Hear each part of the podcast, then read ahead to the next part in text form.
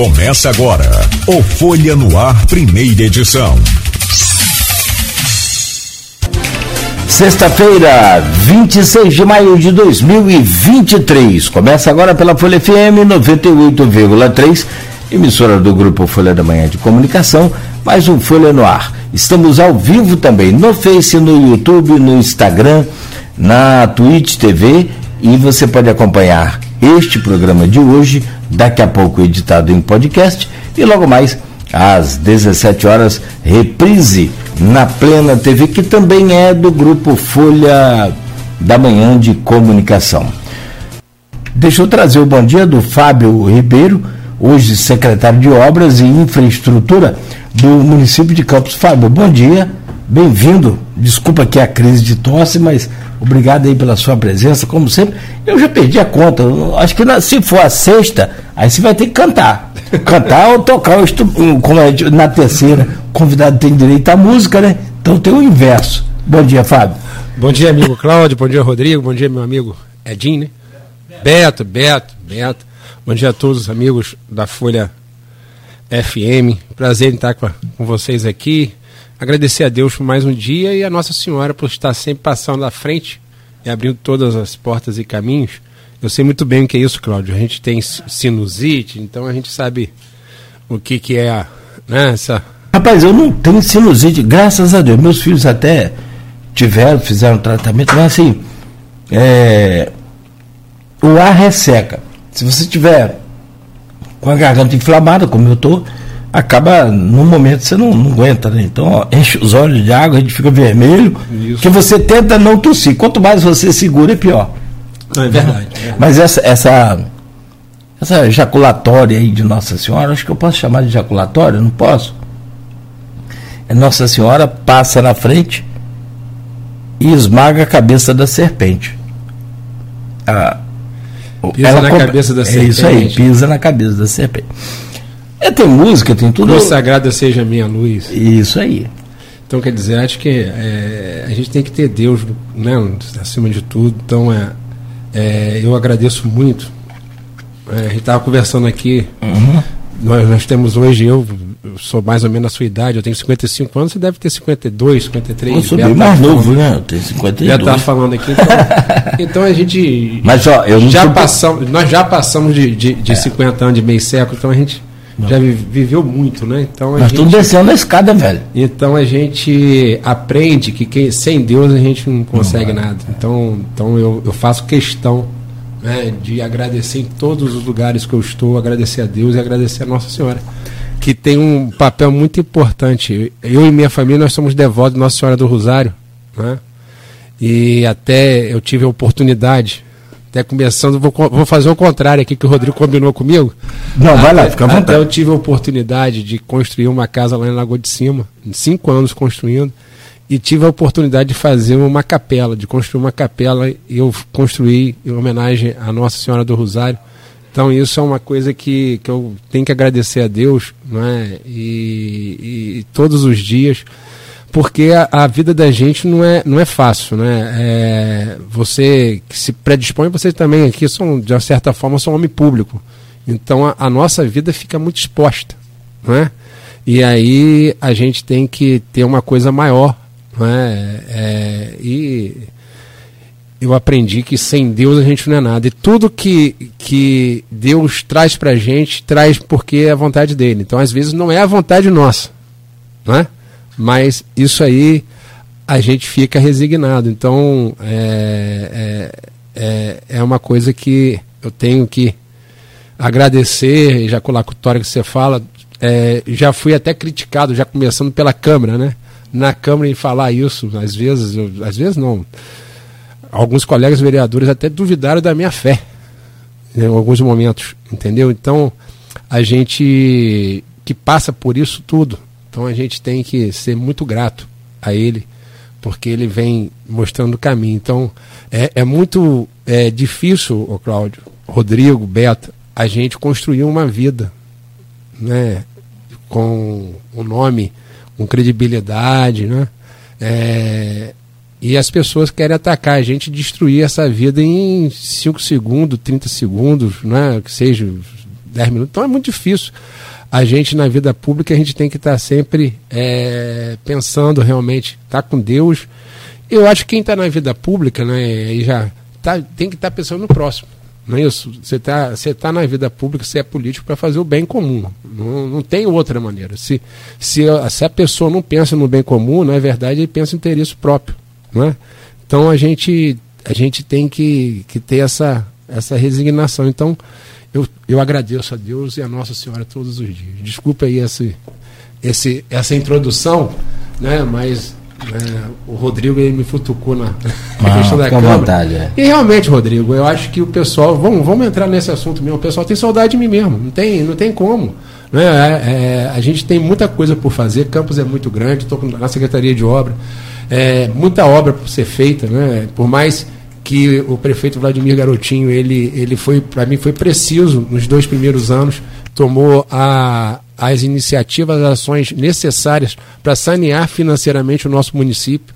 Não, é? não foram medidas é, simpáticas. Não é? a, gente, a gente pode até conversar aqui sobre a questão do Código Tributário, que deu até a questão não é, política, foi a primeira desavença política, não é, rompimento político, vamos dizer assim, com um determinado grupo, mas é, graças a Deus está né, tá provando que ele está no caminho certo porque hoje o, o município recuperou o poder de investimento. Então, o que, que é isso? Ele está gerando não só qualidade de vida com através das suas obras, através das suas ações, que não são só obras estruturais, não é, não é só questão de pedra, cimento e ferro, são questões de, de ações também do município que, então, que, hoje a municipalidade entrega serviço de melhor qualidade para a população. Ah, está ideal? Não está, mas a gente está buscando essa, essa, essa questão do ideal. Então, é, e, e, e, e, aquelas medidas lá de trás, ao qual eu fiz parte, né, e aí vem a questão do sentido de grupo, não é? Quando o prefeito Vladimir Garotinho, em dezembro de 2019, 2019, ele me convidou, não convidou para ser candidato a vereador, ele me convidou para ser presidente da Câmara, diferente. Por quê? Porque sabia do desafio, ele sabia da, da dificuldade que nós teríamos de, de realmente das medidas, porque são medidas antipáticas. E, e, e aí ele me chamou, não porque eu sou tenho os olhos azuis ou verdes, que eu não tenho, mas por causa da experiência, por causa do grupo, do sentido de grupo que a gente tem. Então, quer dizer, é, é, é questão, né, né, né, é confiança, mas é questão de grupo. Então, então a, gente, a gente entrou com uma tarefa. E hoje a gente vê que essa missão, entre aspas, foi bem sucedida, porque nós temos hoje não é, uma, uma capacidade de investimento, repito, que é uma, que é uma, que é uma, que é uma capacidade, vamos dizer assim, confortável para o município, Vamos, vamos fazer um exercício aí há quatro anos atrás, há cinco anos atrás, em que o município não pagou nem a folha do 13 terceiro, nem, nem, nem o salário de dezembro né, dos seus funcionários. Então hoje a gente é, tem uma parceria, eu acho, muito boa, a gente tem que agradecer muito ao governador Cláudio Castro, que realmente né, foi um grande parceiro do nosso município. Não vou falar nem do governo Vladimir Garotinho, vou falar do nosso município. Ele com né, com o seu aporte é, financeiro e suporte também político é, fez com que o nosso município também conseguisse essa capacidade de investimento. Então, o Cláudio falou aqui né, no Parque Saraiva, um bairro legal, mas eu posso falar Parque, Parque Saraiva, Vila dos Pescadores, Parque Rio Branco, Parque Bela Vista. São quatro bairros legais hoje é, custeados pelo Estado. Então, quer dizer, então, é, são obras que chegam a 200 milhões de reais que o Estado está é, aportando aqui no nosso município. E isso transfere a questão da qualidade de vida do cidadão campista. Não é? Você falou muito bem, Cláudio, sobre a, a, o sofrimento do morador do Parque Saraiva. Né? Nós, nós estivemos no sábado visitando a obra junto com o prefeito Vladimir Garotinho, né? e essa semana começaram já a asfaltar algumas ruas né, do Parque Saraiva.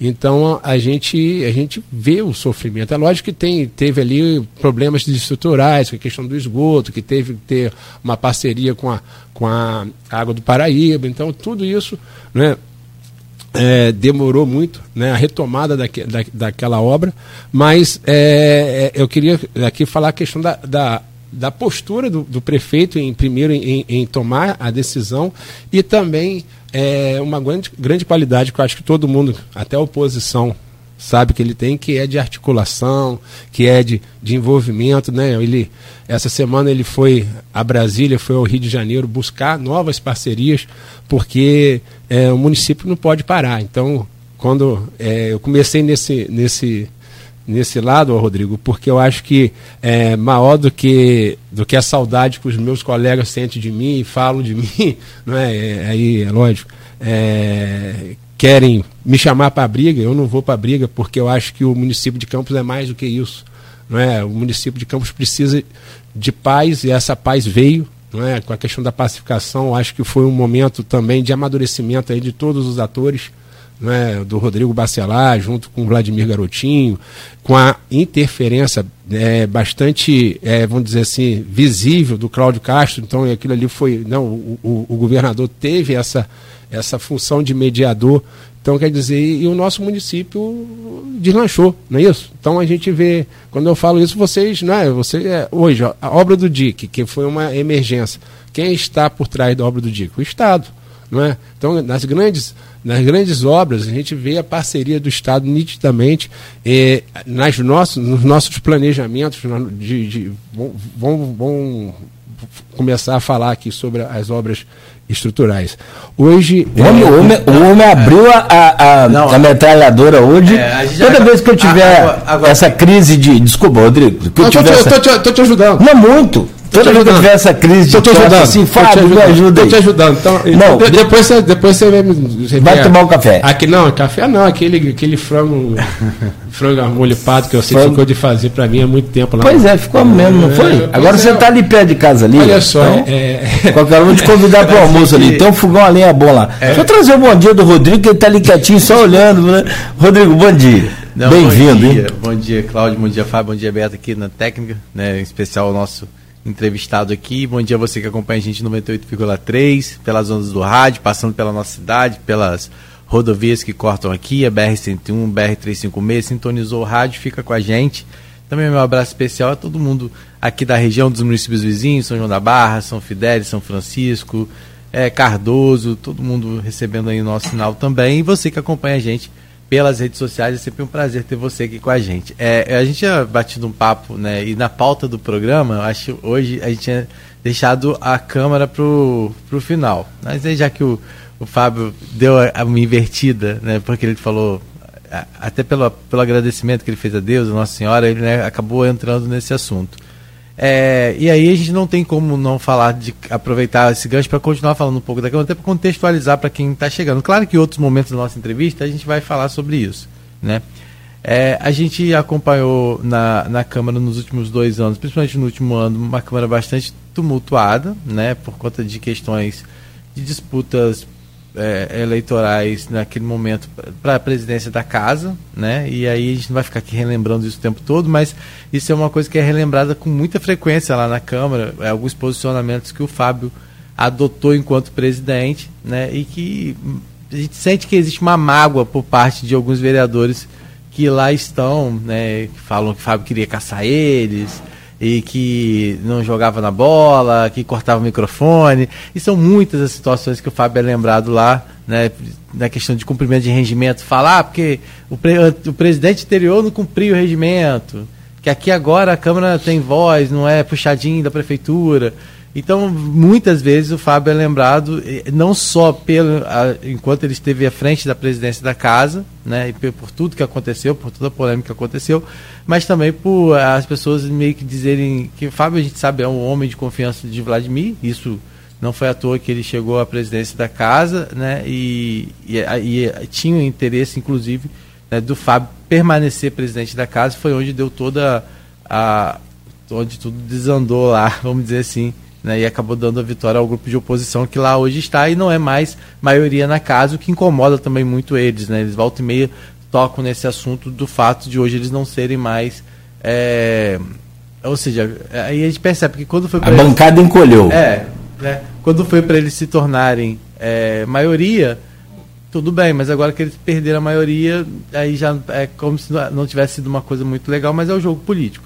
A gente sabe que a pacificação, ela passa por uma coisa muito maior, né, que vem lá de cima. Não é à toa que ontem o Vladimir teve um encontro, ontem, anteontem, ele teve um encontro em Brasília com o próprio Altineu Cortes, com o próprio é, Cláudio Castro, participando dessa reunião de cúpula do PL, onde foi reforçado então o apoio.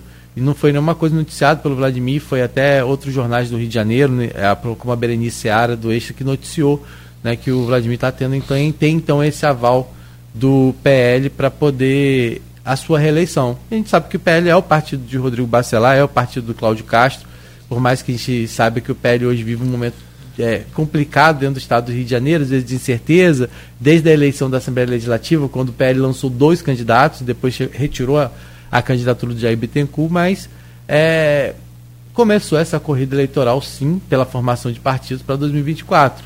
Né, e é o salve-se quem puder. Então, outro, outra coisa também que é muito acontece muito na Câmara, que a gente tem presenciado com mais frequência, é que a, é, quando a disputa é por espaço político, a pacificação ela não, não, não se suporta, ela não, ela não se sustenta. Mas o que ficou bem claro lá no começo é que a pacificação é para a administração. Sim, para governabilidade. Para governabilidade. Para política, zero pacificação. É, Depois aí, o Fábio fala melhor disso, é, que ele integrando. Falar, só que eu deixando o pessoal entender o que. Sim, sim, e sim. E aí, volta e meia, por essa questão de espaço é, eleitoral, a gente presencia algumas discussões na Câmara, como a gente presenciou recentemente de Bruno Pezão e Nildo, por disputa de espaço sim, na Baixada Campista, e como aconteceu também com o próprio Fábio Ribeiro, é, que tem um vínculo muito forte com aquela região de Lagoa de Cima, e a gente tem na Câmara um vereador, que é o Dandim de Rio Preto, que também tem lá é, suas pretensões é, muito claras naquela região, de Santa Cruz para cima, né, de Nova Brasília para cima. Né. E a gente sabe que as pessoas muitas vezes elas se sentem pertencentes àquele território e por isso elas acham que aquele é o espaço eleitoral delas e, e aí quando elas se sentem de uma certa forma desprestigiadas naquele local, é, acontece algumas coisas. E foi o que aconteceu durante uma inauguração em Santa Cruz. É, o Dandim não gostou de algumas declarações feitas pelo Fábio ou pelo Vladimir e ele colocou isso na Câmara. E aí, então, na Câmara, mais recentemente, ele fez umas declarações um pouco duras em relação ao Fábio e aí colocando né, até mesmo a questão é, do caráter, da seriedade do Fábio em, em, questão, trazendo questões passadas, né, de algumas ações judiciais, inclusive contra o Fábio. E aí, é, mas a gente percebe que esse clima está sempre lá, né? Ou seja, a gente sabe também que por Fábio estar hoje à frente né, de uma pasta importante de visibilidade, porque hoje se tem uma pasta que tem tanto para críticas quanto para para solução de problema hoje é a, a pasta da Secretaria de Obras. Não foi à toa que ele está lá, por ser um homem de confiança. Hoje, talvez seja o maior montante do Estado é, destinado a campos está relacionado às obras, né? E então, essa é a visibilidade que Fábio tem hoje lá na Câmara, muitas vezes, né? E sendo cobrado, e é isso que a gente vai falar. Inclusive cobrado também em relação a obras, né? Porque uh, dizem que o que está sendo feito em Campos é maquiagem, que obras estruturantes de fato isso não está acontecendo, que os alagamentos continuam acontecendo, que problemas é, estruturantes não estão sendo resolvidos, é, a não ser com a ajuda do Estado nessas obras do bairro legal. Então esses são assuntos que a gente vai abordar com o Fábio aqui. Bom, e você deu uma resumida, Fábio já deu uma adiantada, e que é extremamente normal. Isso aqui é um programa ao vivo de rádio com transmissão de imagens aí pelos aplicativos e pela Plena TV. É que aí é reprise, mas não tem edição no programa. Quando eu falo assim, ó, o programa é editado para podcast, é que a gente tira aquela primeira parte que fala as manchetes e uhum. tal, vai só a entrevista.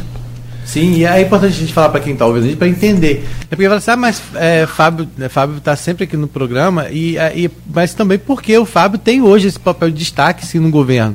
Né? Não tem como falar hoje do governo Vladimir sem direcionar a atenção ao Fábio, sem direcionar a atenção à, à saúde, com o próprio doutor Paulino, é, a educação com o Marcelo que são hoje as pastas mais cobradas hoje na Câmara. Ah, e, a, e claro, a superintendente. A, Subsecretaria de Energia Pública, que hoje. E, é, e, pública, e, e transporte é, público. é, não, mas nem. De, acho que o que mais falo hoje na Câmara é realmente em relação à iluminação pública. Acho que é o assunto. Ah, de, ah, de comentário da Câmara. É, tá, sim, perfeito. tô falando de. Né, Eu posso falar alguma coisa do seu brilhante contexto que você, da contextualização que você fez? Vai lá, Rodrigo. Depois do contexto tem que ter alguma Pode, não, é, é, Posso é falar? isso mesmo, só pra, só pra contextualizar pra quem tá em casa ouvindo a gente. É, primeiro a questão, você é, realmente quando eu estava falando que é, a gente sabia da dificuldade que a gente iria passar na Câmara, né? E, e aí eu queria só contextualizar. É, nunca na Câmara a gente deu tanto espaço à oposição. E a oposição começou em minoria, depois teve a maioria, né? Nós tivemos um erro que já comentamos aqui várias vezes, a questão da antecipação da eleição da mesa, isso foi um erro político nosso. Também eu acho que hoje, é, tendo mais. é Porque, apesar de ter 55 anos, a gente aprende a cada dia, né? Sim. Então, hoje, fazendo uma análise, a gente, eu também eu tenho certeza que quando a gente saiu para a reeleição, isso é um erro político nosso. Então, a gente teria que estar indicando outro nome a não ser o meu, entendeu? Então, é, teve esse erro também, então são dois erros. Nós perdemos a Câmara. Quando perdemos a Câmara, na maioria, perdemos na Câmara, quer dizer, perdemos a maioria na Câmara a partir do dia 15 de fevereiro de 2022. De lá para cá, a gente, com a minoria, a gente conseguiu aprovar todos os projetos do prefeito. Por quê? Porque a gente tinha a, a, a caneta de presidência? Não. É lógico, a gente sabia articular mesmo né, com essa questão toda, desde falando que eu queria caçar e, na verdade, nós provamos que nós, eu não queria caçar, porque que, é, é, todas as ações judiciais a gente, a gente tinha decisões favoráveis para a gente. Por quê? Porque o regimento era observado rigorosamente. Então, se a gente não observasse o, o, o regimento interno, a gente não, não ganharia todas as ações judiciais, por exemplo. Então, a gente, a gente só teve uma decisão desfavorável aqui, em primeira instância, e essa, essa decisão foi revertida no, no Tribunal de Justiça. Então, todas as decisões judiciais foram a nosso favor, porque a gente observava o regimento interno e, e fazia cumprir rigorosamente o regimento interno. É, a Câmara ela, ela é parlamentar, mas o sistema é presidencialista, vamos dizer assim. Por quê? Porque dá muita força ao presidente. Não é? O presidente ele tem a, a grande capacidade de, de interpretar o regimento no lato senso. Então, isso deixa o presidente com, com muito poder. Então, a gente pôde, é, junto com o regimento e a lei orgânica, não é, é, tá conduzindo não é, aquilo que eu falei. A gente conseguiu aprovar todos os projetos né, do prefeito Vladimir. Para dizer que, que aprovou todos os projetos, só ficou um para trás, que foi um projeto para é, financiamento de, de viagem para, para atletas do município, né, que a gente não conseguiu fazer o consenso né, ali com a maioria, maioria da oposição, porque as emendas não do, do vereador Rafael Twin, não, muito pelo contrário, ele, ele teve bastante assim bom senso e a gente discutiu junto com, com a presidência da Fundação de Esporte, a gente conseguiu chegar ao consenso, mas tinha outro vereador que fez uma fez na, de oposição né, na época que fez é, emendas que a gente não conseguiu chegar a um consenso, então só teve esse projeto. No por quê? Porque teve realmente diálogo e espaço. A gente dava, é, como é que se diz? É, esclarecimento pessoal, a gente dava um 56. Para quê? Para que a oposição tivesse voz, já que a gente Mas, estava. mas não é o que fala, fala que você cortava o microfone Eu do pessoal o tempo todo. Eu sei, filho, mas você fazia a cobertura lá, da- lá da, da, da casa, você sabe que não é isso. Uma coisa é o que fala, outra coisa é o que, é o que a gente faz, entendeu? Então eu fico muito tranquilo. Por isso que eu comecei com essa questão de agradecer a Deus, porque, é, e eu falei aqui, até a minha ejaculatória, por isso que eu comecei essa coisa, eu fui criticado. Então quer dizer, então você já pensou se duvidar da fé de uma pessoa? Então isso é uma coisa de uma falta de respeito, né? E aí a gente eh, já começa né, a, a entrar nesse assunto, porque eu acho que tudo na vida a gente tem que respeitar, não é? É, falando que eu não, como estão querendo me chamar para briga, mas eu não vou entrar na briga porque eu acho que a briga minha né, hoje, né, por ser vereador, por ser, estar secretário, a briga minha é pelo povo de Campos e não contra A, B ou C, entendeu? Então, falou de mim, vai responder na justiça, entendeu? Nós, nós já passamos procuração para advogado, vai lá, vai, vai, vai responder na justiça. Agora a gente tem que trabalhar, né? É, concordo, né? Com você, a gente tem é, uma, um desafio, aí não é só a Secretaria de Obras, mas todo o município, que é a questão dos alagamentos. Nós temos hoje a razão do alagamento é também né, a falta de manutenção nesses anos todos, né, de quatro anos aí que não fizeram manutenção de galeria, que não fizeram manutenção de canais. Então hoje, Cláudio, a gente tem um desafio que é a manutenção dos canais. A gente tem que fazer a, a limpeza dos nossos canais, né? Porque é, isso é isso. Vai sobrar para você isso. Essa coisa dos canais, se, se me permite interromper, é porque a gente acompanha muito de perto isso. Eu sou fascinado por esses canais aí, porque, inclusive, é, o João Siqueira esteve aqui com a gente na segunda-feira. Você ouviu? Ouvi. João é meu amigo. João, João, João e, e parceiro, parceiro e que faz um trabalho extraordinário. O, o Tito Inojosa, presidente da Asflucan, que se tem uma máquina hoje em Campos, agradeça a Asflucan, e aí a, a, a presidência do Tito, que né, vive agora o luto aí da perda da sua mãe, pelo qual. Isso, né, um abraço pro Tito e pro Assis, né? Grandes sim. amigos. Né, toda a família inojosa aí, os meus sentimentos. Perfeito. Já falamos aqui também no, no, no particular, mas nossas condolências aí ao Tito, mas é, é, essa questão dos 1.470 quilômetros de canais e subcanais de campos, isso é fantástico, porque se você colocar esses canais, por exemplo, na mão dos japoneses, chineses, aqueles que produzem manga o ano inteiro, você é da roça, você sabe que manga antigamente era quando? Dezembro. Dezembro, janeiro, fevereiro tinha manga, depois não tinha mais. Carregava né? pé de então, manga demais, era, era sinal de quê? De enchente. De enchente. Então as coisas dessas também, né? Mas, cara, assim, você pensou esses canais nas mãos desse pessoal e a gente fica aqui numa briga, cara, para tentar manter esses canais limpos, enquanto também existe a, o, o, o despejo de esgoto irregular dentro dos canais, que aí é outro caso, é outra situação muito complicada. Então, assim, quando você fala dos canais, eu fico até. Vai sobrar para você também, para a Secretaria de Obras, cuidar dos canais ou já está sendo feito? A competência da manutenção dos canais é do INEA, não é? é do órgão do Sim, Estado. Exato. Então, hoje, a gente tem discutido muito a nível de município é? a Secretaria de Obras, a Secretaria de Agricultura, a Secretaria de Planejamento e Meio Ambiente e a Secretaria de, de, de Defesa Civil, para que a gente possa estar tá não só solicitando recursos do Estado, que, tem, que eu tenho falado aqui, que é um grande parceiro do município, mas também não é, a delegação dessa manutenção, já que existe ali um, aqui, né, um, um, um, um flagrante interesse local, para a gente estar tá conduzindo não só né, da questão que a gente está falando aqui dos alagamentos, mas também da produção rural, que é muito importante. Então, a, a gente é, tem conversado bastante, os secretários, o, né, os técnicos.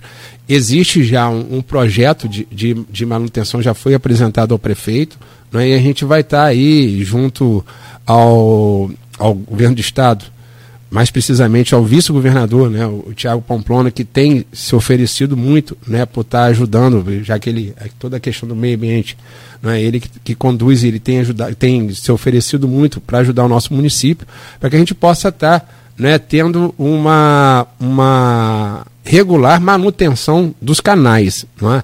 Nós temos o canal Campos Macaé, que, que é estratégico para, para os alagamentos da nossa, da nossa cidade, junto com. Aí eu falo a, bacia do Grande Macaé, né? Campos Macaé. Aí tem, tem um canal do Saco, tem tem um canal do Parque Aurora, tem um o Goiabal, tem um.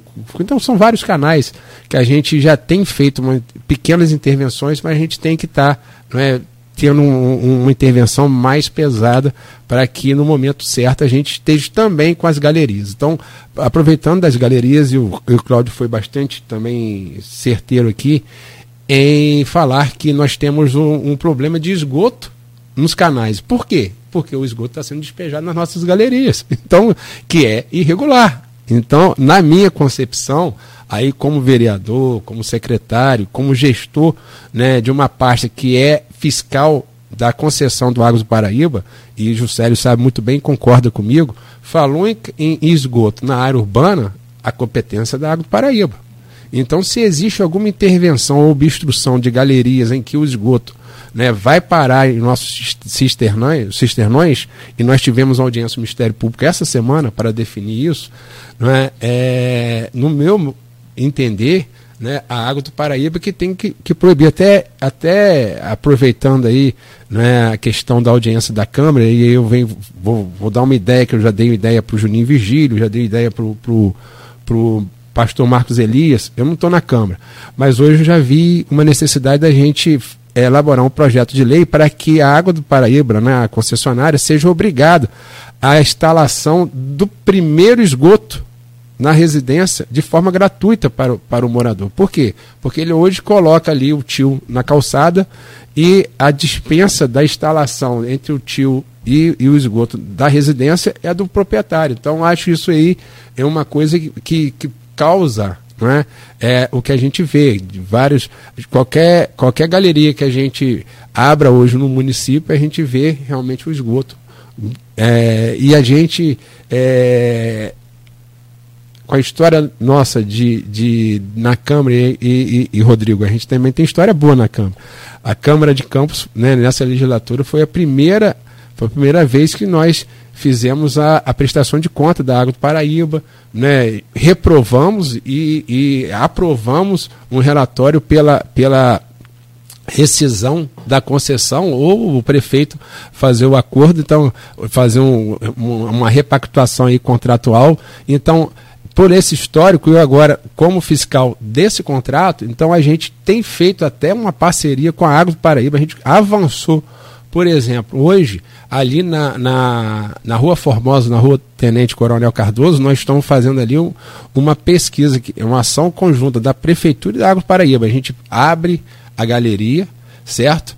Né, vai limpando a galeria e atrás um robô né, da Água do Paraíba vem identificando as obstruções. Então, isso aí é visando, né? E aí, né, Rodrigo, já, já, já respondendo aos colegas que estão criticando que a gente não está fazendo nada de estruturante, né, nós estamos realmente, muito pelo contrário, nós, nós estamos preocupados. Hoje, é, o desafio que eu, que eu, que eu puxei para a equipe da Secretaria de Obras hoje é acabar com os alagamentos. Então isso não acaba de, uma hora para outra, né? Você tem que fazer a manutenção de galerias, você tem que cuidar do, do, da rede de esgoto que é de competência da concessionária Água do Paraíba, você tem que limpar os canais, não é? E você tem que conscientizar, não é, o cidadão e aí eu eu é, aproveito da grande audiência da Folha da Manhã para que não jogue a rede de esgoto da sua casa dentro da galeria, porque isso aí faz um mal tremendo a coletividade. Não é? é eu publiquei, cheguei a publicar no meu Instagram, não é, é, é, um flagrante assim, o tio da água do Paraíba na calçada e, e o, a, o, o, o, o, cano de esgoto da residência na galeria do, do município de, de, águas fluviais. Então, quer dizer, então a gente tem que ter essa conscientização né, de que quando você. Ah, eu, eu não vou pagar esgoto não quero pagar esgoto. Mas na verdade você está fazendo mal para toda a Campos. Por quê? Porque esse esgoto vai parar no cisternão, certo? E aí vem os alagamentos. É lógico que, que, que não é tão simples assim. A gente, aquilo que eu falei, a falta de manutenção é. foi muito grande. Agora a gente está fazendo a manutenção das galerias, a gente está fazendo. Na Câmara, na Câmara, por exemplo, uma situação está sempre lá. Tem morador indo para lá e aí, volta e meia, eu acho que o próprio Elin Nain já deve ter levado a situação para você, outros vereadores já levaram. A questão da Souza Mota, é Souza Mota, porque eu sempre confundo, tem Zuza Mota e tem Souza Mota. Acho que é na Zuza Mota. Né? Zuza Mota é aqui. É da ponte. Souza Mota é lá é Souza, Souza Mota. Mota. É Souza Mota. É, Souza Mota é, atrás do exército ali.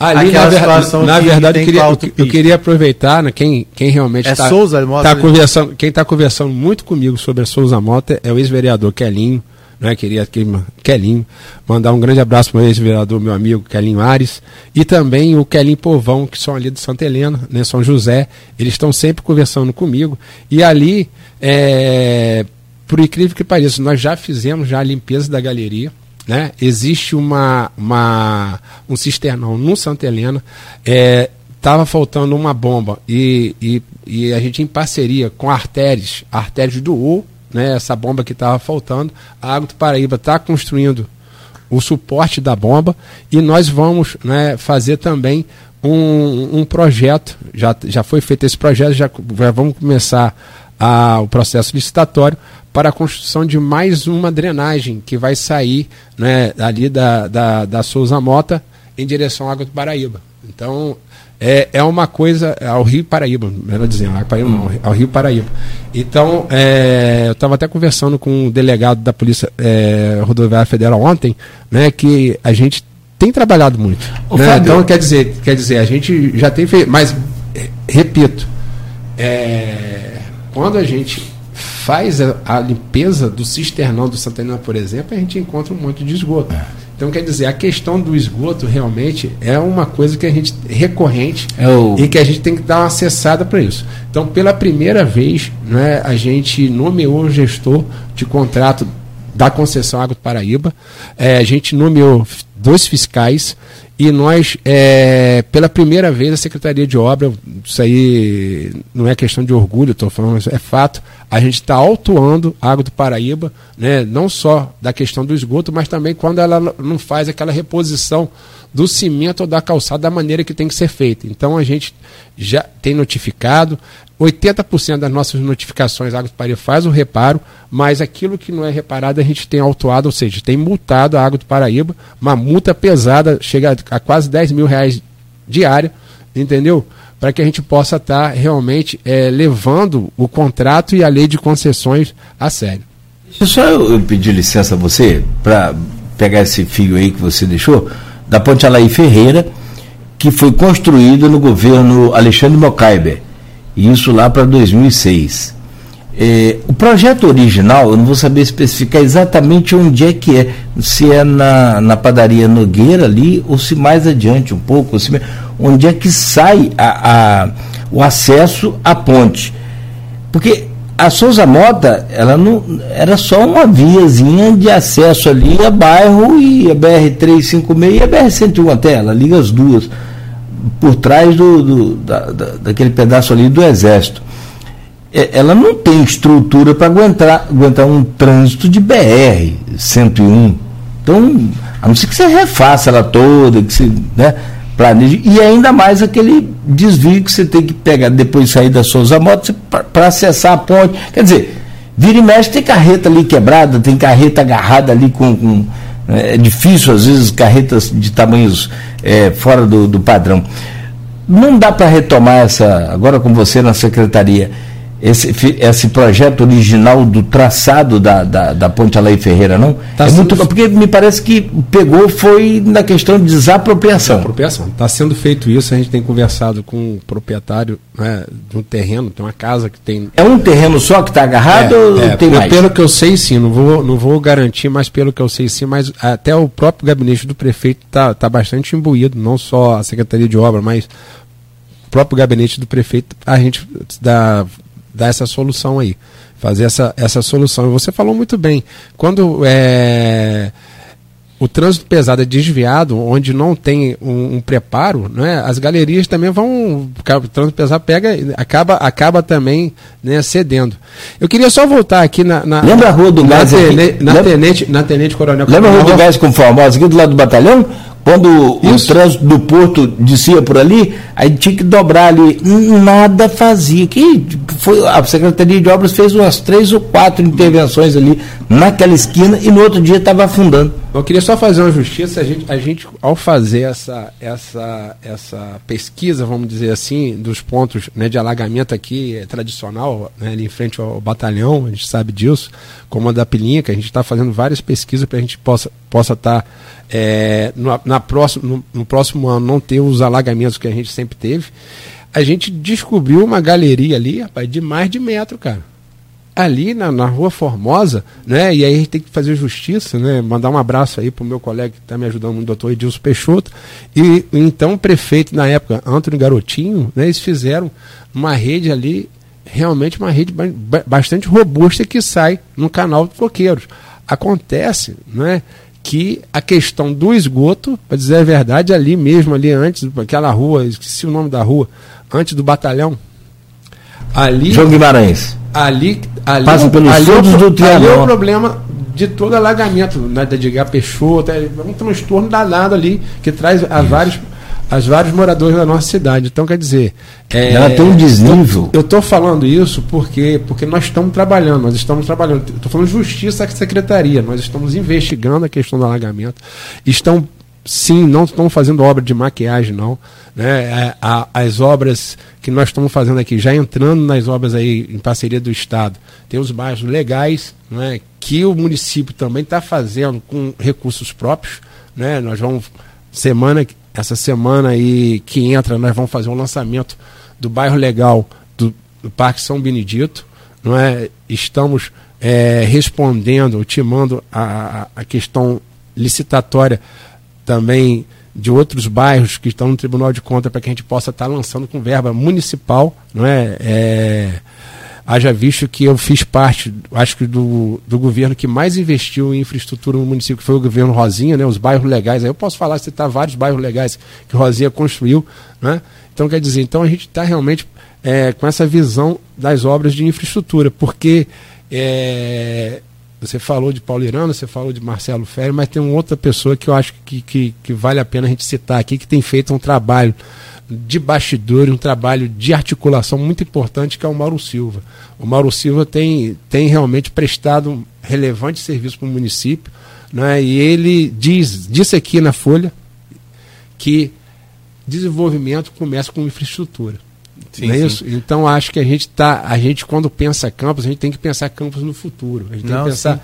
campos independentes dos royalties, a gente tem que pensar campos né, trazendo indústrias. Então, para isso, para isso acontecer, né, eu acho que, é, por incrível que pareça, né, eu acho que até a Folha começou esse debate lá atrás, com a própria dona Diva, uhum. de que os royalties têm que ser revertidos para, para a questão de infraestrutura, para a questão de desenvolvimento. E é isso que o, que o governo Garotinho, é, Vladimir Garotinho tem feito, entendeu? Investir, re, é, recuperou a capacidade de investimento é, e está investindo os royalties naquilo que traz e trará né, desenvolvimento para o nosso município. Quando eu falo de desenvolvimento, eu falo não só a questão de, de infraestrutura, a questão social, mas também, principalmente, a geração de emprego. Então, para isso, a gente precisa atrair indústria.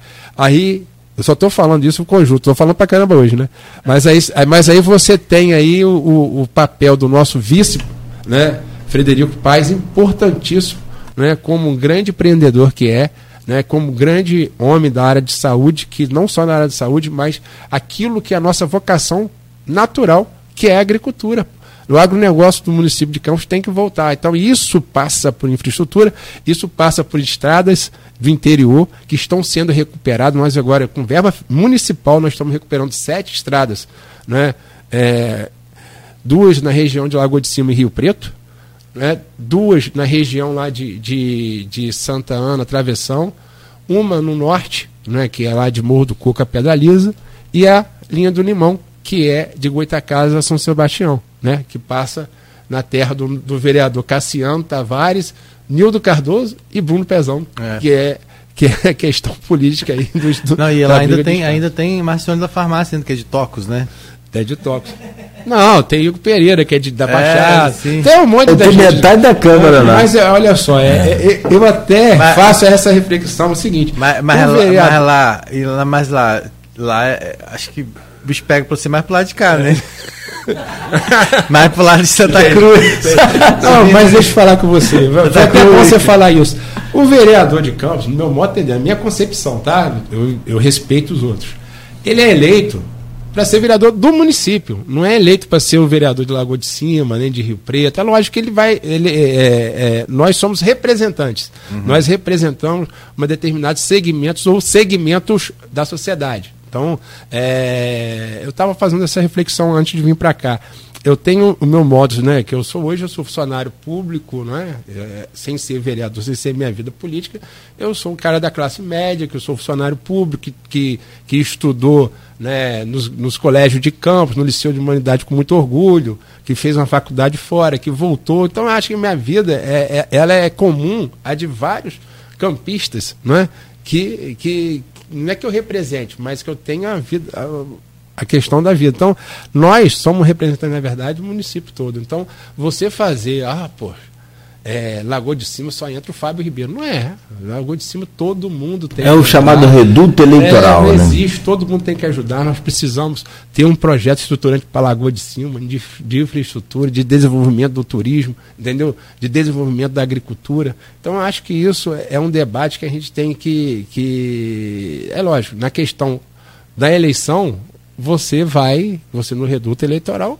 Eu nasci jogando bola lá. Hoje eu tô, tô, tô tendo a oportunidade de novo, graças a Deus, de fazer um campeonato, de estar junto, participando do campeonato de futebol, que é uma coisa que eu fazia com meu pai. Meu pai, meu pai era o presidente da Liga Lagoana de Futebol.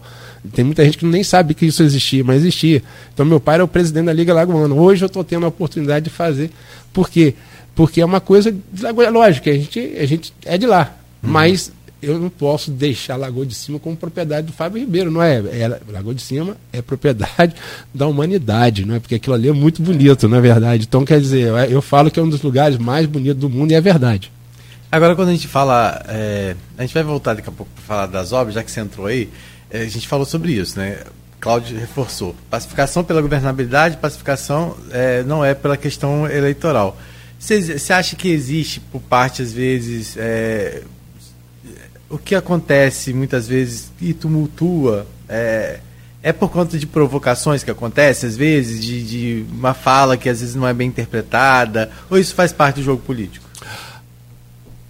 Rodrigo, você está me provocando, eu vou entrar. Eu acho o seguinte, eu acho o seguinte, é, e eu fui muito questionado isso, é, sobre isso, mas eu posso falar, afirmar com você, eu sou, eu sou uma pessoa democrática. Eu acho que, que, o, que a democracia ela é, um, é, é o melhor sistema para, para o nosso Brasil. Vou defender a democracia sempre, vou, vou defender as instituições. Aí, quando eu falo instituições, eu falo em Constituição Federal, eu falo em lei orgânica estadual, lei orgânica municipal. Eu vou sempre defender isso. Infelizmente, na política, tem muito demagogo, entendeu?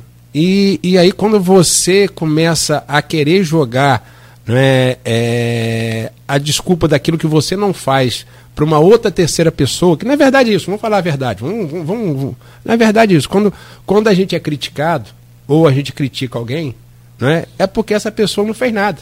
Então, é, é, subir numa tribuna e falar mal de A, de B ou de C, não é, modo de entender, isso aí sou eu. Né? É, eu, quando eu vejo um deputado, um senador, um vereador fazer isso, eu vou questionar aquele, aquele parlamentar que não está fazendo nada. Ele não está, ele está deixando de trabalhar para falar mal das pessoas. Então, hoje, aquilo, nós estamos aqui conversando com a necessidade de Campos. Campos está recuperando, mas tem muita coisa por fazer, gente. A gente está na hora de, de, de, de, unir, de, de somar forças, de queimar nossas energias em benefício do cidadão de Campos. E não da gente ficar brigando. Por isso que eu estou falando com você. A minha resposta é: olha, vou entrar com processo judicial e ponto. Certo? Não vou ficar olhando para trás, não vou bater, não vou falar que fulano é isso, fulano é aquilo. Porque eu acho que a gente precisa, né, agora, né, pacificação. O que, que é pacificação? É união. Né? E é, Cláudio falou aqui que eu vim aqui seis vezes, eu acho que eu vim mais. Desde 1 de janeiro para cá, eu acho que eu vim, Já pedi eu, eu vim mais do que, do que as seis vezes. E pode pegar todas as entrevistas que em todas as, as, as, entrevistas, todas as entrevistas, eu defendi a união por campos. Eu acho que a, a saída é a união por campos. O momento eleitoral é único. A disputa pelo voto, aí, é, essa disputa, essa lutar porque é democrática, não é isso? É único. Depois disso, irmão, os atores estão eleitos, vamos ver o que, que a gente vai fazer, vamos, vamos brigar pela nossa cidade, cara. Nossa cidade, ela, ela, é, eu fico emocionado porque tem um grande potencial. Nós somos o município, o maior município do estado do Rio de Janeiro, com, com uma questão demográfica privilegiada, com a questão natural privilegiada, com um povo privilegiado. Hoje, não é, a Campos é um grande formador de, de, de, de vamos dizer assim, de, de pessoas de nível superior. Né? Campos hoje, é, com o advento da UENF para cá, trouxe, trouxe realmente é, um polo universitário muito grande.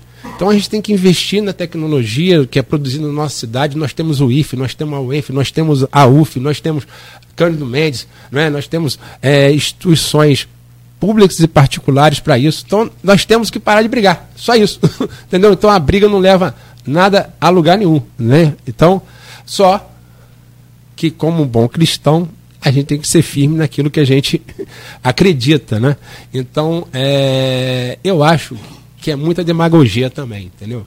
É, é, é você querer continuar com a velha política, né? Do criticar, é, fala-se muito em respeitar regimento, mas eu nunca vi, por exemplo, aí eu vou, vou, vou criticar, vou entrar na, na sua onda. Eu nunca vi presidente justificar voto. O presidente não vota. O presidente da casa justificar voto. Você pode pegar, já que você faz a cobertura, não é? que o presidente foi justificar voto. Como? Ele não vota. então, quer dizer, então, isso está tá respeitando o regimento? Não está. Então, quer dizer, estou falando com você, é uma coisa que a gente tem que, que se policiar. Já que a gente quer criticar, a gente não, não, não que o faça da, da, da melhor forma. A crítica, no meu modo de entender, que tem que ser positiva. Ninguém construtiva. Ninguém é dono da verdade. Isso aí, isso aí é, é, é... então a política ela tá para melhorar a vida das pessoas. Só isso. Boa. O Fábio, são 8 horas e 5 minutos. O bloco devidamente alongado por temas polêmicos realmente, é, invertido aqui na pauta que a gente anunciou, que é absolutamente normal. Eu vou pedir licença. Mas a gente vai voltar depois falar disso, né? E tem mais fica à vontade, ainda. fica à vontade. Porra, Rodrigo, você não está é. tá satisfeito, não? Bichinho danado aí. É. Hã? Não, não esteja... sobre as projeções aí, dessas reuniões que o Vladimir teve lá no Rio de Janeiro, com que você Ah, não, de política não vamos deixar de falar. É, até falar até 2024 é, a gente tem muita coisa para. Você, você imagina aí, se é, você tá claro, claro. Na, na reeleição. Aqui, a frase do... melhor que o Rodrigo disse aqui, a gente tem que falar a verdade, hum. e aí é por isso que a gente está falando isso, e por isso que eu estou sendo lembrado, é que em 2024 a briga começou, gente. Já. Então, quer dizer, só que anteciparam demais. A gente, eu falando, a gente tem que cuidar do nosso município, a gente tem potencial para isso. A gente hoje, nós, o, o, presidente da, da ALERJ, da Assembleia do Estado, é do nosso município, rapaz. A gente tem que parar para pensar, entendeu? O nosso é. prefeito hoje, ele tem feito coisas maravilhosas. Então, a gente tem hoje um governador que tem, né, vamos dizer assim, a parceria tanto com o presidente da Leste quanto com o prefeito. Então a gente tem, ainda tem, temos que avançar, vamos dizer, vamos avançar em benefício na verdade, Na verdade, a gente vive uma eterna eleição, né? Porque tem eleição de dois em dois anos. Só que, na verdade, a gente vive uma eterna campanha. Acaba, acaba a eleição para presidente da República, governador, e alguns casos senadores também e deputado estadual federal, vem o quê? Eleição para prefeito e vereador. Mas uma já está ligada na outra. Porque a de 2024 já está engatilhando a de 2026. Porque se fulano for vereador e for bem votado, ele pode vir deputado estadual para O negócio é, é tenso. Então, assim, a gente vive numa eterna campanha. O brasileiro parece que se acostumou com isso, Campos, São João da Barra, São Francisco. As cidades aqui da região são bem é, é, é politizadas. É, politizadas. Né? Muito obrigado, aí, Fábio. Mas isso aí tem um nome. Antônio Garotinho. Antônio Garotinho foi prefeito Pode de Campos. ser. Ele criou, é. ele deu a Campos. É, é, eu sei que eu, eu sou da geração do Garotinho, né? um pouquinho mais novo. Mas antes do Garotinho a gente não discutia político como você em Campos não. Depois dele prefeito, uma... você sabe disso. Sim, sim. Aí começou a se falar da famosa Rua dos Homens em Pé, né? Verdade. É verdade. E é. aí, na verdade, a gente discutia política em cada esquina do nosso município. Então, realmente, a politização de Campos tem um nome e quando não tinha, que é Antônio Garotinho. E quando não tinha o mandato, tinha o rádio. Isso. Não, ele faz política, né? E eu vou falar aqui, as pessoas, para mim, um dos grandes, brilhantes políticos da nossa, da nossa, da nossa época, né, do Brasil, chama-se Antônio Garotinho, e realmente ele, ele trouxe essa característica para o nosso município, que é discutir política. É, se isso é, se divirtuou, acho que a gente tinha que, tem que voltar, porque a política, eu repito, estou sendo bastante Estou né, reiterando aqui, a política é a arte do bem governar, gente. É, mas as se pessoas falam pegar... muito que o garotinho trouxe essa política mais raivosa, de ataque, de ir pra rádio atacar as pessoas. As pessoas falam muito disso, né? Então, assim, é, talvez o nível que a gente chegou também, ao ponto que a gente chegou, de precisar de uma pacificação, tenha vindo muito disso também, né? Então a gente também não pode Cada deixar um de tem falar sua característica, né, Rodrigo? Então é, você vê hoje, por exemplo, né, o Vladimir com a característica contrária. Né? Então quer dizer. O gente... próprio. E aí você, da época do, do garotinho, também pode incluir aí o, o Marco Bacelar. Sim. Isso. E aí você inclui da época do Vladimir agora o Rodrigo Bacelar, que parece estarem fazendo aí uma política diferente da que os Não, pais fizeram. Com certeza, a gente. a Agora, gente, deixa a, ela- gente vê. Só esse, vamos dizer, esses seis meses de pacificação, na verdade, né? Você que analisa a Câmara, são seis meses de pacificação. Se for pegar, ajudou muito o nosso município. Então a gente defende, tipo assim, ah, Fábio, é, você acha que deve que essa paz vai continuar? Não acredito. Mas a gente tem que aproveitar que seja eterno enquanto dure, não tem isso? Não tem, não tem essa do, do nosso poeta? Tem. Que seja eterno enquanto dure. Perfeito. Bom, 8 e 10 agora, a gente faz uma pausa rápida aqui no Folha no Ar. Vamos voltar a conversar então com o Fábio Ribeiro. No próximo bloco você continue aí, o Massa Bruta, o pessoal está aqui na internet aqui interagindo. O próprio João Siqueira também já agradeceu a você aqui, entre outros, e a gente faz uma pausa rápida para continuar conversando com o Fábio Ribeiro, junto do Rodrigo Gonçalves, no oferecimento de Proteus, Unimed Campos, Laboratórios Plínio Bacelar e Vacina Plínio Bacelar. Depois do podcast do intervalo, quer dizer, né, esse podcast, não, hoje tranquilo, de boa. Cê- sempre assim, mais à vontade, os bastidores sempre, né, mais, mais tranquilo. Mas com relação à entrevista de hoje, voltamos com o Fábio Ribeiro, secretário de Obras do município de Campos de Infraestrutura também, conversando ao vivo conosco no oferecimento de Proteus, serviços de saúde e medicina ocupacional. Unimed Campos, cuidar de você, esse é o plano. Laboratório Plínio Bacelar e Vacina Plínio Bacelar, cuidando bem de tudo que te faz bem. Campos que amanheceu com tempo chuvoso nesta sexta-feira, segue assim, clareou um pouco mais, mas segue nublado aqui na área central e tem 27 graus de máxima prevista para hoje.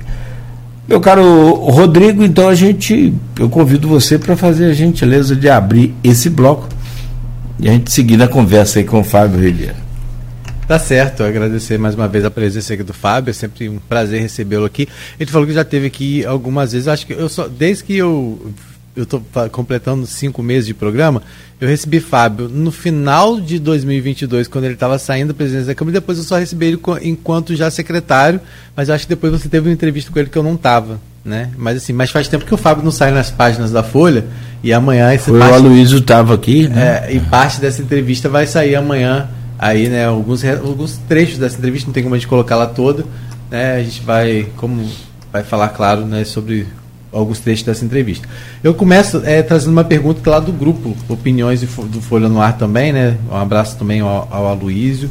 É, secretário, quais as vantagens e desvantagens de ser um homem de confiança do prefeito Vladimir Garotinho? Olha, é, eu acredito o seguinte, não é homem de confiança do prefeito Garotinho, eu acho que Vladimir, eu acho que ele tem várias pessoas de confiança, eu acho que o governo é um somatório, né? ninguém faz nada sozinho, prefeito, presidente, governador, é, editor, né? ninguém faz nada sozinho. E para você ter sucesso, você tem que ter várias pessoas é, sintonizadas com o com, seu propósito. Então, eu acho que ele tem várias pessoas de confiança. E é aquilo que eu falei, eu acho que é, é uma construção. Quando você tem um. Eu tenho 26 anos de vida pública. Então a gente construiu dentro do grupo político um- uma postura de credibilidade. Então a gente tem credibilidade, né? Ao contrário do que estão falando, né? E por isso que eu comecei a, a entrevista nisso. Então você não constrói né, credibilidade não é de uma noite da noite para o dia, não é, não é, não é imposto, uma coisa que ah, é, eu, eu sou assim, não. Credibilidade é construída, então a gente a gente tem né, essa credibilidade não só com o prefeito Vladimir Garotinho, mas dentro do grupo. Graças a Deus a gente tem credibilidade onde a gente passa. Né? Eu sou funcionário da UENF, com meus amigos, meus colegas da UENF, com meus colegas né, sou liceísta com, com muito prazer, sempre falo isso, né? Grandes vultos ao Brasil, o liceu já pôde dar. São exemplos a seguir para a nossa terra honrar. Então, quer dizer, então, para onde a gente passa, a gente tem que ter credibilidade. E credibilidade a gente faz né, um dia após o outro. Não é, não é, não é, não é. E, e, e desvantagem quando você tem um projeto, que é o projeto. O nosso grupo teve, sempre teve projeto, e o nosso projeto sempre foi né, voltado para o interesse da coletividade, sempre foi do interesse do cidadão, principalmente aquele que mais necessita, não é? É, quando a gente fala de bairros legais, quando a gente fala de creche, escolas modelos, quando a gente fala da recuperação, por exemplo, do, do HGG, que está ficando realmente né, muito bom, quando a gente fala do, do Ferreira Machado sem, sem paciente no corredor, quando a gente fala né, na recuperação de estradas, então isso tudo, isso tudo, Rodrigo, é, é uma construção. Então a gente só tem vantagem, não tem desvantagem. Por mais que a gente saiba que, que, que às vezes a gente, por aquilo que eu falei, quem faz muito incomoda quem não faz. Entendeu? Então, é, eu acredito muito a questão da minha citação na Câmara, né, até minha passagem na Câmara, a isso, entendeu? Quem faz muito, quem faz pelo, pelo, pelo, pelo povo, quem trabalha honestamente, pô, eu, eu hoje, graças a Deus, eu aos 55 anos, mas eu tô bem, tô um garotinho, sempre um garotinho. Então eu chego na secretaria 7 e meia, 8 horas da manhã e saio 20 horas. Então, é trabalhar.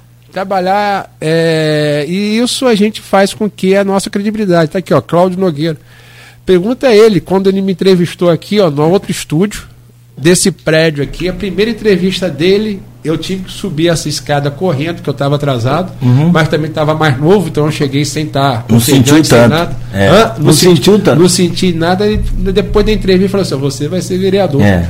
E você fui. era secretário de administração do governo Rosinha. Então, mas eu quero fazer, olha só a, a vida que Cláudio Nogueira tem na, no Rádio Campista. Então isso aí foi é. construído, não é, né, Cláudio? Estou dizendo, você como, né, é, foi construído ao longo do tempo. Você é um cara que hoje que é, um, é, é um cara que tem credibilidade dentro Obrigado. da imprensa porque você construiu isso.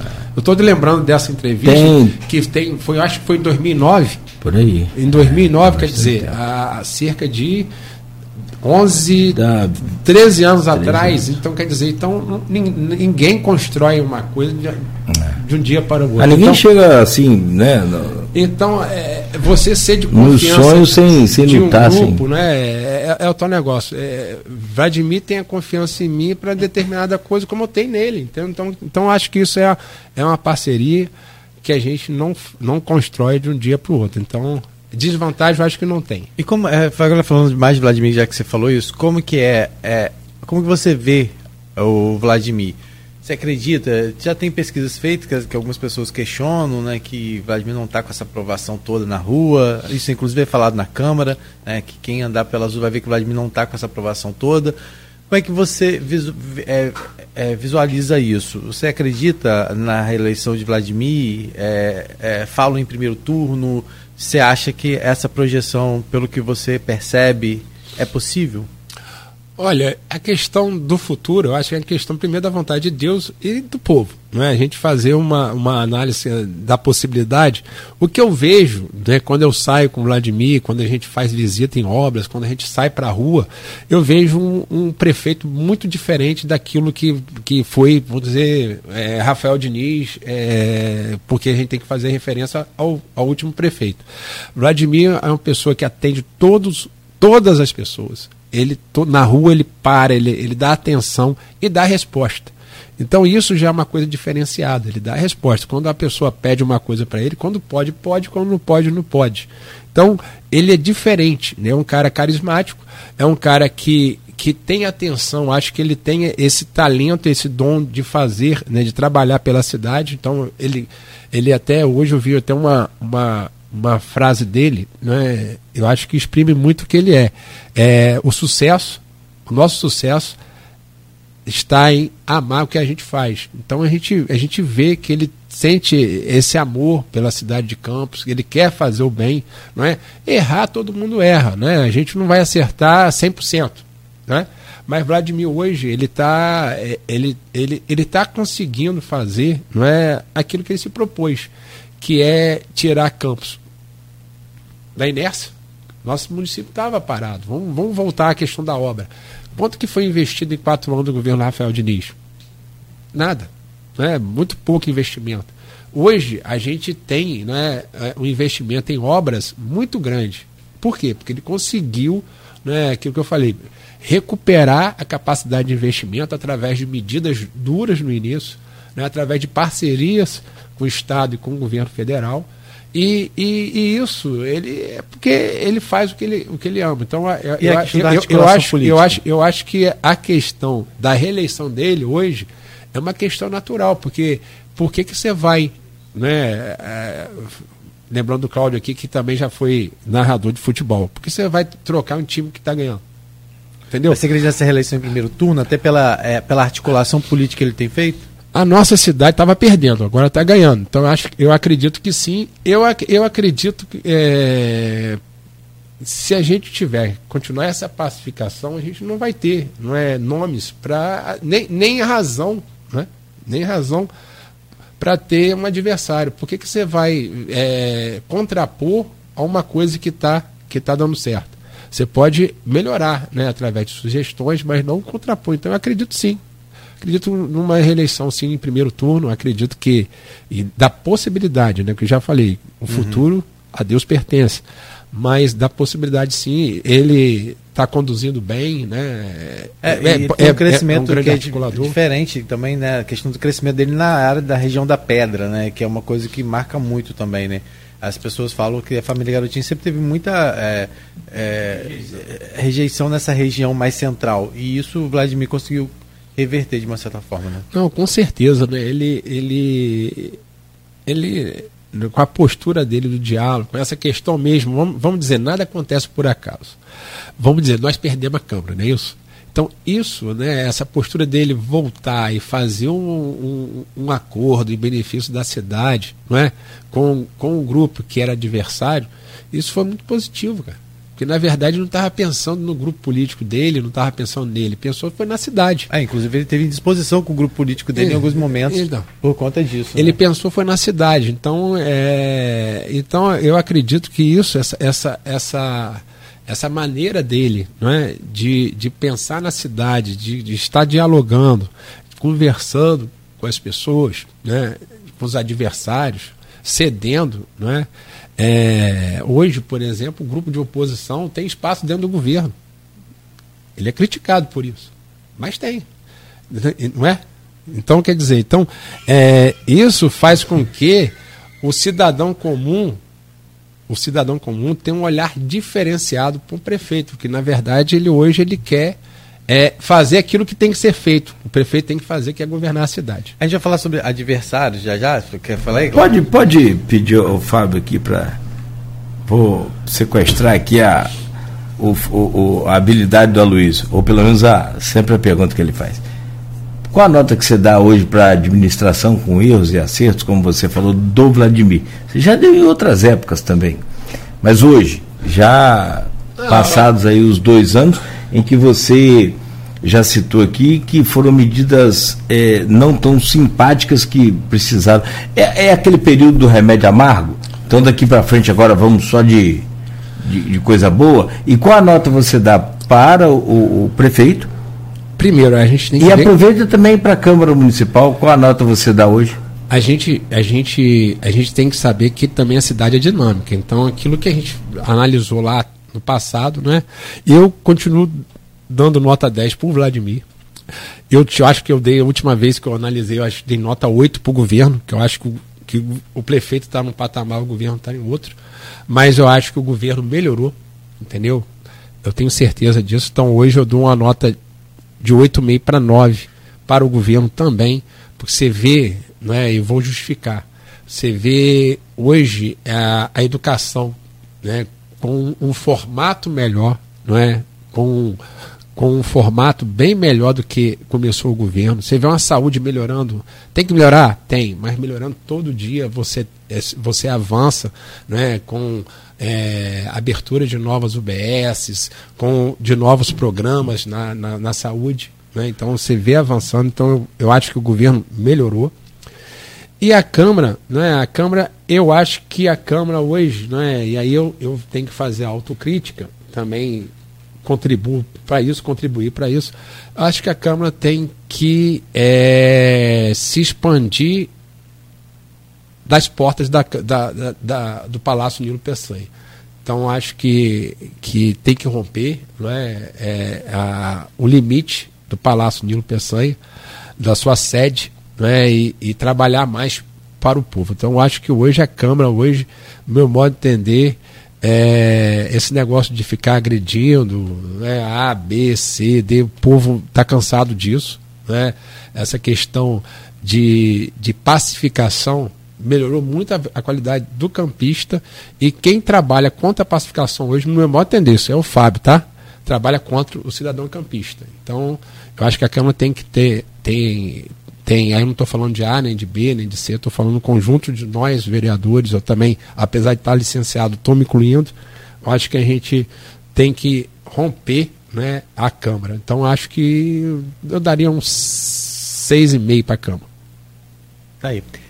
É, a gente está falando sobre Câmara, então a, gente, a Câmara tem agora mais um desafio que começou a ser discutido ontem em audiência pública, é a Lei de Diretrizes Orçamentárias para 2024, que prevê um orçamento de 2,7 bilhões e pelo que demonstrado ontem pelo Rodrigo, é Rodrigo Rezende. Rezende, que é o secretário de Finanças, mais uma vez Campos continua nesse ciclo de, de dependência dos royalties, que a gente sabe que é uma coisa que, que não é superada de uma hora para outra, né? foi muito questionado isso lá, né? dos 2,7 é, bilhões previstos, pelo menos 1,2 é vindo de recurso do royalties, que é um recurso que não é, é incerto, né? a gente não sabe como vai ser uma projeção.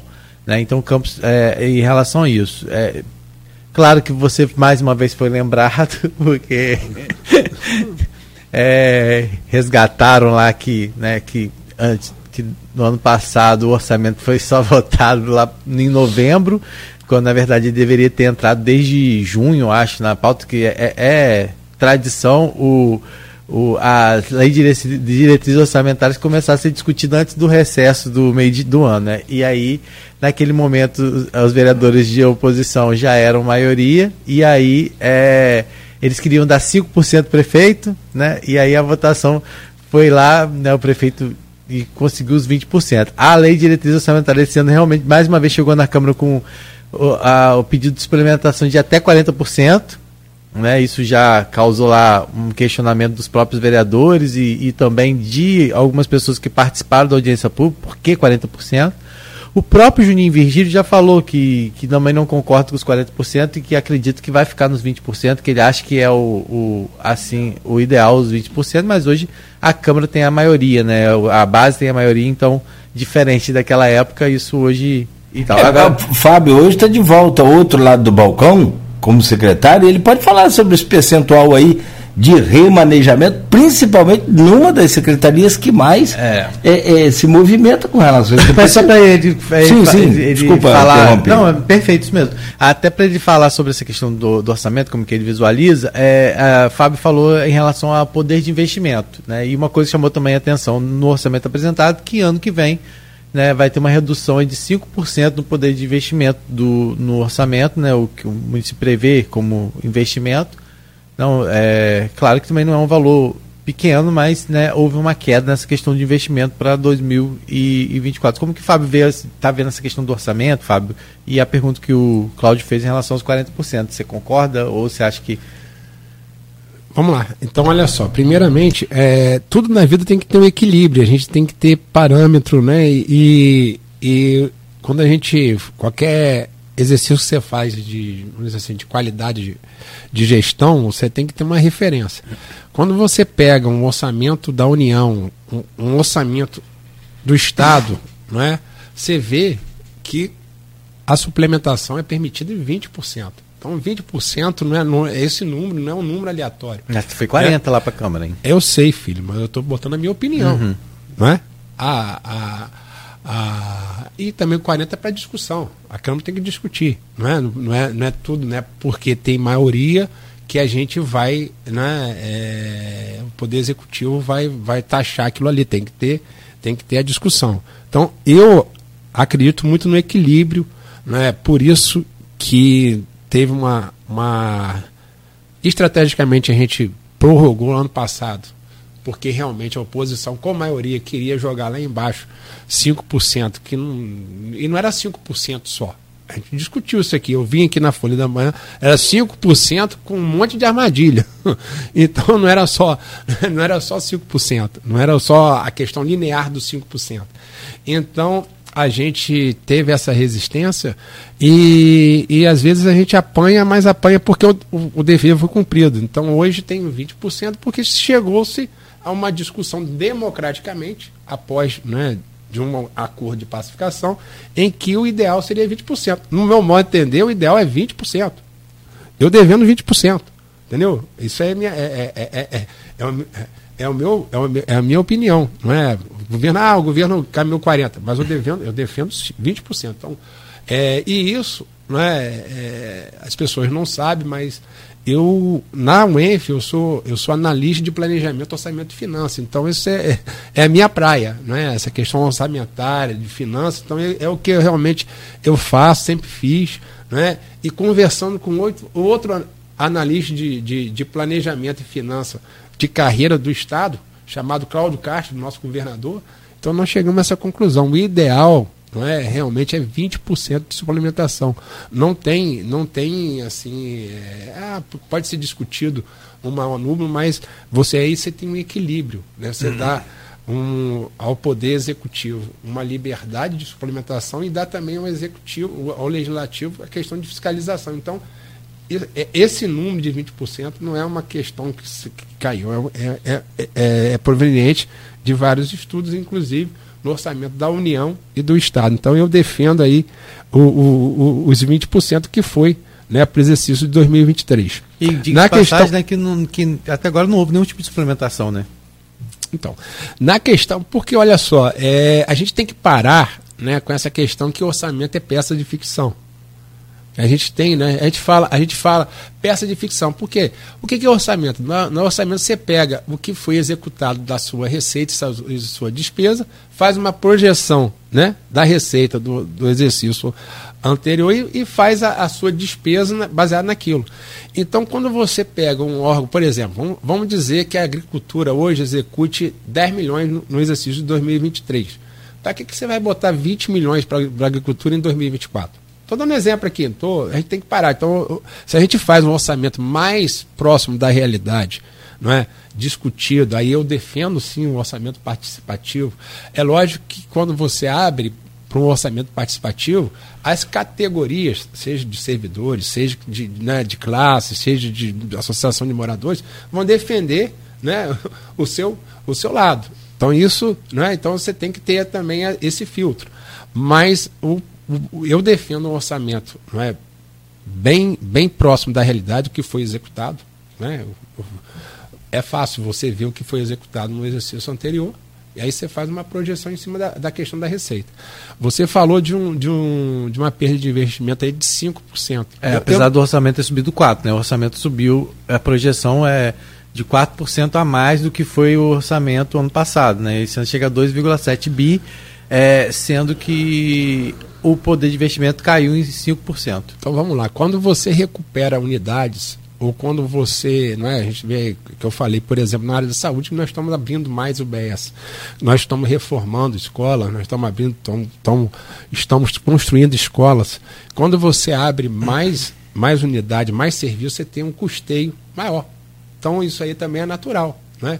Nesse custeio maior, você tem também uma discussão muito séria que a gente tem né, que discutir, que é a questão dos servidores e dos aposentados. Sim. Nós temos aí um, um, um, um né, um Do período. orçamento, 1,2 bilhões bilhão é direcionado à folha de pagamento, encargos sociais e tal. Então, a gente está tá vindo de um, de um momento de crise, mas que, aquilo que eu falei, se a gente recuperou a capacidade de investimento, a gente também tem que recuperar a, a, a obrigação, que é condicional, né, de você estar tá reajustando o, salário do, do, seu servidor, do, do, aposentado. Então a gente tem também que, que deve estar tá, também estar tá previsto aí né, desse 1 bilhão e 200, né, que é, se, eu não, se eu não falha a memória, eu acho que foi 1 bilhão, né? De 2020, eu, despesa eu, de pessoal. É, então teve, é te, teve um aumento ter, maior. A gente vai ter um concurso também agora que está sendo anunciado. Então já tem que se prever em 2024 a, né, é. a, a, o custeio desses. E eu lembro a vocês. E, e eu lembro de vocês, a vocês todos que nós temos um tag com o Tribunal de Sim. Contas em que 2025 é, é 0% de royalties na folha de, de funcionário. Vladimir já então, foi lá várias vezes, te interrompendo, tentar rever é. esse. Várias vezes. O último agora é em março. Sim. Agora recente. Não é, conseguiu ainda não. É isso aí que eu, eu chamo a atenção, por quê? Porque a gente, a gente sabe que tem que ter um reajuste, a gente sabe que tem que ter concurso, mas a gente sabe que tem que aumentar o recurso próprio. É. Então a gente, isso aí não é ah, vamos trazer mais indústria, vamos, vamos promover as vocações do nosso município, beleza, mas nós temos que isso todo, não é? A gente, a gente que tem responsabilidade, a gente tem que estar com isso né, no, no radar, porque jogar para a galera é fácil, não é? Mas você ter responsabilidade e avançar, não é? Então, por isso que, que eu, eu, eu defendo os 20% e defendo um orçamento mais, mais realista. Que eu acredito não é, muito na, na, na capacidade do professor Rodrigo Rezende e da sua equipe na Secretaria de Controle. Você falou Fazenda, mas é a Secretaria de Controle, de Controle e Transparência. Eu falei Finanças. E, não, Controle e Transparência é o Rodrigo Rezende. E Finança é o meu amigo, tem que mandar um abraço é, para ele, que foi meu professor também da vida pública, o, o, meu amigo, fiscal de renda aposentado, Márcio Morales. Sim, sim. Eu comecei a vida pública com ele. Ele era fiscal de ISS, Construção Civil, aqui na a antiga Secretaria de Fazenda, Cláudio, você não lembra não, Rodrigo, você é novo. Mas Cláudio, Cláudio Beto lembra, aqui na, na Praça São Salvador. Hã? Claro que lembra. É. Maluco ali no, no, no edifício executivo ali. No, Beto tem minha idade. É. Tem? Tem minha idade. Que idade, tá Rodrigo? Um pouquinho. Ah, não viaja, não. Beto tem 50 anos, rapaz. Então, quer dizer, então, uhum. é, é, eu tenho que, a gente tem que lembrar das pessoas. Então, a gente faz, o, o nosso amigo Márcio Morales faz um trabalho Sim, muito. aqui. Muito bom e importante lá na Secretaria de Vai ganhar mais fiscal agora, ó. Com esse concurso aí, vão chegar mais fiscais. É, mas, na, na, verdade, é porque tá acabando, né, Rodrigo? Tá, tá todo mundo aposentando, né? Exatamente. Hoje, se não me engano, tem três fiscais. Sim, Toninho Viana acho que já foi também, né? Foi, foi aposentou. aposentou. aposentou. Fábio, é, a gente tá, vai direto? Bora. Hoje foi 14 minutos só para acabar. Vou virar a chave do orçamento então, porque, rapidinho, só para. É, a gente vai falar das obras ainda, tá, Fábio? Vai dar tempo de você falar aí de, de projeções aí que você espera agora para esse segundo semestre e para o ano que vem em relação a, a sua pasta aí. Mas é, você fala em adversários, né? E que agora há pouco, retro, retrocedendo lá sua outra fala sobre a questão de Vladimir A gente tem visto agora, né? É, Caio, de uma certa forma, ressurgindo, né? Porque o Caio tem essa sazonalidade, muitas vezes as pessoas questionam muito isso, que ele vem pelo eleitoral e depois some. Mas agora ele assume agora uma vaga né, na Câmara Federal, que a gente não sabe né, há quanto tempo, né? Porque tem toda uma articulação, tem outros suplentes envolvidos, né? Tem. Agora, é, recentemente teve uma polêmica envolvendo o PSD, que é o seu partido, que é o partido que ele preside, preside hoje, né? É, que inclusive na Câmara, apesar de ter maioria na base do prefeito, o, PS, o PSD, tem como líder de governo uma pessoa que é da oposição, que é o Bruno Viano, que é, fala que é independente, mas é do, faz parte de um grupo só que é independente, barra, oposição barra independente.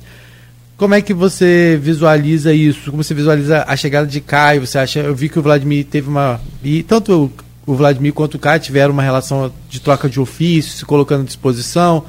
Como é que você vê a chegada dele lá? Você acredita que isso possa mexer nesse, nessa vantagem que hoje o Vladimir tem em relação a 2024? Não, primeiramente eu não poderia, a minha, a minha posição não poderia ser diferente de, de desejar sucesso a ele que ele possa estar contribuindo com Campos. Né? Na verdade, é um, é um deputado federal de Campos né, que está assumindo e a gente é, deseja sucesso, mas também espera que ele use o mandato, ou exerça o mandato dele em benefício da nossa, da nossa população. E eu acho que não tem que ser diferente, tem que ter parceria sim com, né, com, com, a prefeitura, com, com o chefe do executivo. Isso tudo né, é você tendo a visão do, do, do, do coletivo. É, não acredito que isso né, é, vai reverter qualquer posição do Vladimir. O Vladimir é, é, é aquilo que eu falei. Ele, ele hoje ele está numa, numa crescente né, eleitoral, política, por, por quê? Em decorrência da, do exercício né, que ele está ele tá sendo prefeito que tem que ser. Não é? E a gente espera que Caio seja o deputado federal que tem que ser. Não é? Então, é, para quê? Porque isso é o benefício do, do nosso município. Né? Se ele conseguir emendas né, na área de saúde, na área da educação, né, se ele conseguir né, projetos, é, como o, o, prefeito Vladimir Garotti, quando foi deputado federal, conseguiu emendas para o nosso município, fez um projeto importantíssimo que ainda está tramitando lá no Congresso, que é a questão da transformação da classificação do nosso, né, a questão do semiárido, não é aquilo que, que quando eu fui presidente do Parlamento Interregional eu defendi muito, né, que é, vai mudar a realidade da, dos municípios das regiões norte e noroeste do estado, né, porque a gente tem aqui né, vizinhos a, a, a né, limítrofe con, con, conosco. O Espírito Santo, que é a alíquota de CMS é lá embaixo. O Minas Gerais, que é a alíquota do CMS é lá embaixo. Todos dois fazem parte da Sudene, a gente não faz. Então, quer dizer, então a, a, a e, nós, né, da região norte, noroeste, nós estamos um pouco afastados da, da capital Rio de Janeiro. Então, quer dizer, então a, a, o tratamento é muito desproporcional. Então, foi um grande projeto. Então, eu espero que o, que o, que o Caio, assim como o Felício Laterça, né, que foi o, redator, foi o, o, o relator desse projeto, é, pegue essa bandeira, traga benefícios para a nossa cidade. Então, L 1440. É, eu, eu, de 2019, de autoria do do Vladimir Garotinho. Vladimir. Então, eu acredito muito Está no Senado, cara. Eu torço. Já está no Senado. Eu sei, eu torço muito nisso. Eu torço muito para isso, que ele tem um bom desempenho para o benefício do nosso, uhum. nosso cidadão. E eu acho que isso aí, para mim, é, é, é, lógico que você bota, surge mais uma pessoa no cenário, né? Mas se o Vladimir continuar né, com esse desempenho que tem, né, que eu falei aqui, está diferente nas ruas. Né, e está diferente na gestão, com responsabilidade e fazendo a coisa certa, não acredito. Acredito que não tem alteração, não. Tá? E sua relação com o PSD, como é que fica? Olha, eu tenho muito orgulho de ter sido presidente do PSD em 2020. Né? Nós elegemos o prefeito e quatro vereadores. Então, quer dizer, então isso aí é uma, é uma coisa que eu agradeço a Deus por ter né, é, conseguido né, esse sucesso na eleição. Né, elegemos o vereador Fábio Ribeiro, Fred, Frederico Rangel, Dandim de Rio Preto, né, que hoje bate na gente, mas que estava no nosso partido, né, é, Cassiano Tavares, né, é, e depois, né, com a minha saída, hoje o vereador Álvaro Oliveira, que é o primeiro suplente do partido, está né, tá lá como líder do governo e o prefeito Vladimir Garotinho. Então, é, é, é a relação com o PSD é uma relação de, de respeito.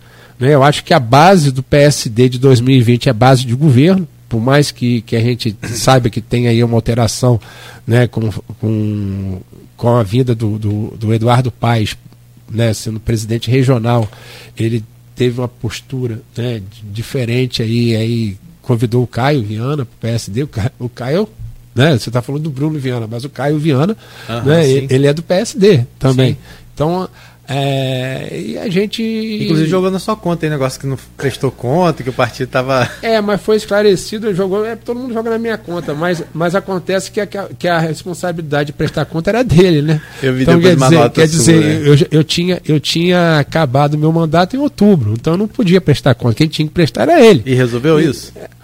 Olha, eu espero que tenha resolvido, né? Coisa fácil de resolver, não é Mas nada pode difícil. dar alguma não. consequência para você, por não, exemplo, como não, candidato? Não, nada, nada, nada, porque a responsabilidade não é minha. E também não é difícil, era só fazer, pegar a questão da declaração do contador e ir lá e prestar conta. É uma coisa fácil de sanear. Então, então quer dizer, não é, não é, não é nada demais. Então, é Já vi coisa fácil da cada problema. Hein? Já vi coisa fácil da Não, cada eu sei, problema. mas tô falando com você. Se não fizer o fácil, fica Não, complicado. é lógico, você tem, que fazer. que fazer. Olha só. Se você quer. Aí vamos, vamos me atrás já na Não, mas eu não eleitoral. falando que o vamos lá, problema é seu, não. Vamos lá, não, não, mas deixa eu falar Não com é, você. Se você quer governar uma cidade como Campos, que a governar um partido como o PSD Campos. Entendeu? Então o recado é esse. Então quer dizer, eu espero que ele, né, no desempenho do seu deputado, é, de mandato de deputado federal, traga benefícios para Campos e que realmente evolua, porque é, o Fábio, não é, de 2023, não é, aprendeu muito do Fábio de, de 1 de janeiro de 2021, não é? Então eu acredito que, que com o exercício, com o exercício Não, disso. deixa eu fazer uma pergunta a você. Ne- ne- Nessa, essa visão é, é, de análise política, né? É, de análise de, de- de método de fazer política, que nós conversávamos aqui, até uma parte no, no- no- no intervalo, outra parte a gente falou ao vivo. É, você falava da força da li- liderança do, do garotinho, depois o próprio Rodrigo falou da beligerância dele também, enfim. É, essa geração, Garotinho, Marco Bacelar, esse, esse pessoal passou em, em termos de, de, de atualidade.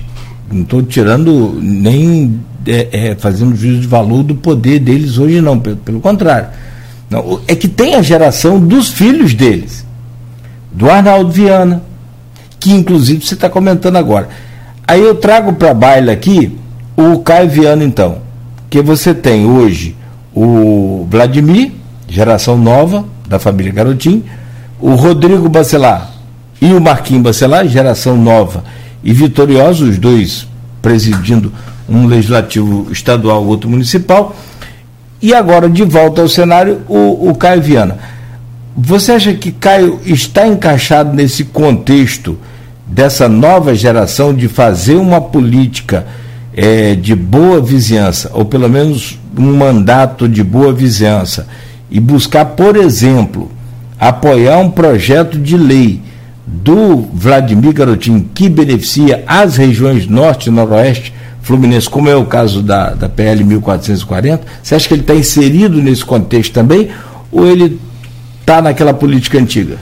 Ô Cláudio, você é bastante pragmático. Eu torço que ele esteja, né, né, no contexto de estar unido para é, para o benefício do, do município de Campos. Mas é, hoje, não é, a gente, o Rodrigo Bacelar é uma realidade, deputado estadual, dois mandatos e, e, e presidente da LERJ. Vladimir Garotinho é uma realidade, ex-deputado federal, prefeito de Campos.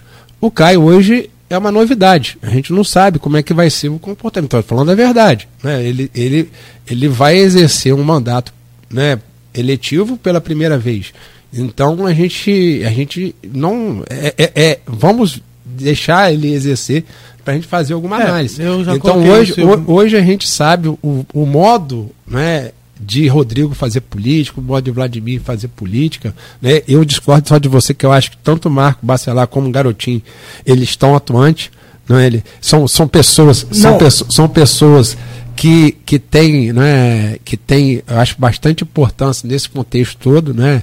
É, Garotinho ainda é o nosso líder político, né? E, e- eu acho que Marco também seja do grupo Bacelar, então quer dizer, então eu só, eu só discordo porque são, são, Não, só tô são, falando são em- dois são dois políticos, né? Que que tipo assim, às, às vezes a, a questão, né? Porque a vida é dinâmica, né? Algum modus operandi deles dois não são mais usados, mas eu acho que Ah, isso 90, tudo- 90% ou 80% daquilo que é feito por, pelos respectivos Até porque grupos os dois são se- filhos deles. sejam, sejam referência. Então, é, e o Caio, né? é, eu vejo o Caio muito mais herdeiro de Arnaldo do que, do, do- que coisa. Caio, é Caio não está ainda com a vida dele Sim. ainda para mostrar o que veio, né? É. Já os dois não, os dois são realidade. A gente vê, pô, um é prefeito de Campos, né? Lógico que tem né, toda a bagagem do garotinho por trás, né? Do Garotinho, da Rosinha. O outro é presidente da LERJ, que também tem a bagagem da família Bacelar. Então, é, é, mas são pessoas que já têm a sua, a sua vida pública né, já, já sendo construída. E o Caio começa agora.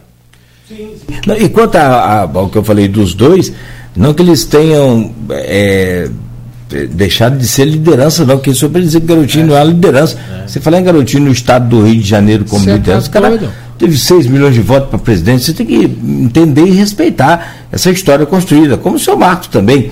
E tanto que são lideranças que têm os filhos, cada um seu, na política, que é o que eu estou falando agora. Talvez eles estejam mais é, voltados para a política de bastidores, que é uma política né, de backstage, aquela política ali de articulação né, por, por trás do, dos holofotes, mas que são extremamente. Neste momento, isso que eu falo, neste momento sim, mas. E que tem os seus filhos. Eles têm capacidade, é. tipo assim, todos dois têm capacidade de voltar à tona na hora que se for preciso. Então, estou é. falando isso. Isso aí, isso, isso aí, tipo assim, é, o garotinho que você falou. Hoje, o garotinho, né, ele teve 6 milhões de votos, teve 16 milhões de votos para pre, presidente, é, 16 milhões de Obrigado votos para pela... presidente, né?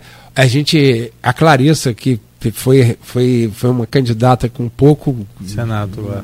A Senado teve mais de um milhão de votos no Estado, o que, para mim, colocou, é, recolocou a família Garotinho como protagonista da política do estado do Rio de Janeiro, né? Então, quer dizer, então, é, a gente tem que respeitar tanto o Garotinho quanto o Marco Bacelar, pô. Afinal de contas, Marco hoje, o, o, o filho dele é presidente, um é presidente né, do parlamento municipal e outro estadual. Né? Não, é, não, não, não, é pouca coisa também. Então, não, mas eu não deixo de faltar, de forma nenhuma eu falto com respeito. Mas eu, sei, mas eu acho, tipo assim, eu acho que não. é que só que é a geração eu, nova que eu estou trazendo para o trabalho. Só que, é só todos dois eles têm uhum. capacidade, se eles forem chamados, né, de voltar à vida, à vida pública com êxito, entendeu? Então, quer dizer, então é, a gente tem que só fazer essa referência, mas é, é tudo na vida, né? É, é sucessão, né? É, eu já estou preparando meu sucessor. Tá aí meu filho aí com 18 anos querendo ser. Rapaz, a gente tá falando, papai, não vai ser mais candidato, então deixa, deixa, deixa para mim agora. então, quer dizer, então, é, a gente, né, a gente, e tudo na vida, a gente tem que renovar, não é? Inovar, eu acho que, que, que isso é estar é, é tá atenado, né? É lógico. E aí lá a gente tem o, o próprio Dandim, que é filho de Alção de Rio Preto, a gente tem o Elin Naim, né? Então a gente tem outras pessoas né, que é, tem esse, esse histórico, né? É, tem Bruno Viana, a Bruno geração, Viana, o, é. mandato, o mandato desse são pessoas, né? Vamos dizer assim, quem, quem é ali mais, mais experiente, né? Sou eu, Rogério Matoso, que é o segundo mandato também, Nildo Cardoso, Nildo. Abdo Neme e Fred Machado. Né? Igor Pereira. E Igor Pereira, é, Igor Pereira e vamos botar é, Álvaro e Alonsimar. É, e agora Paulo Arantes que fica nessa que vai e vem. Paulo Arantes também que já passou por Mas lá. Eu acho que, é. tipo assim, se você for pensar em democracia, isso que a gente tem que pensar. A gente tem que ter sempre o, o, o mais antigo, o mais novo, tem que ter sempre essa troca de experiência. Tem, é, eu acho que é salutar essa questão ao governo o governo tinha a presidência da casa e agora, mas não tinha maioria, a maioria era da oposição. Eu acho que isso é, é, é salutar, entendeu? Agora é o contrário. Né? O governo tem a maioria, mas não tem a presidência da casa. Então, esse tipo de é. coisa é democraticamente saudável.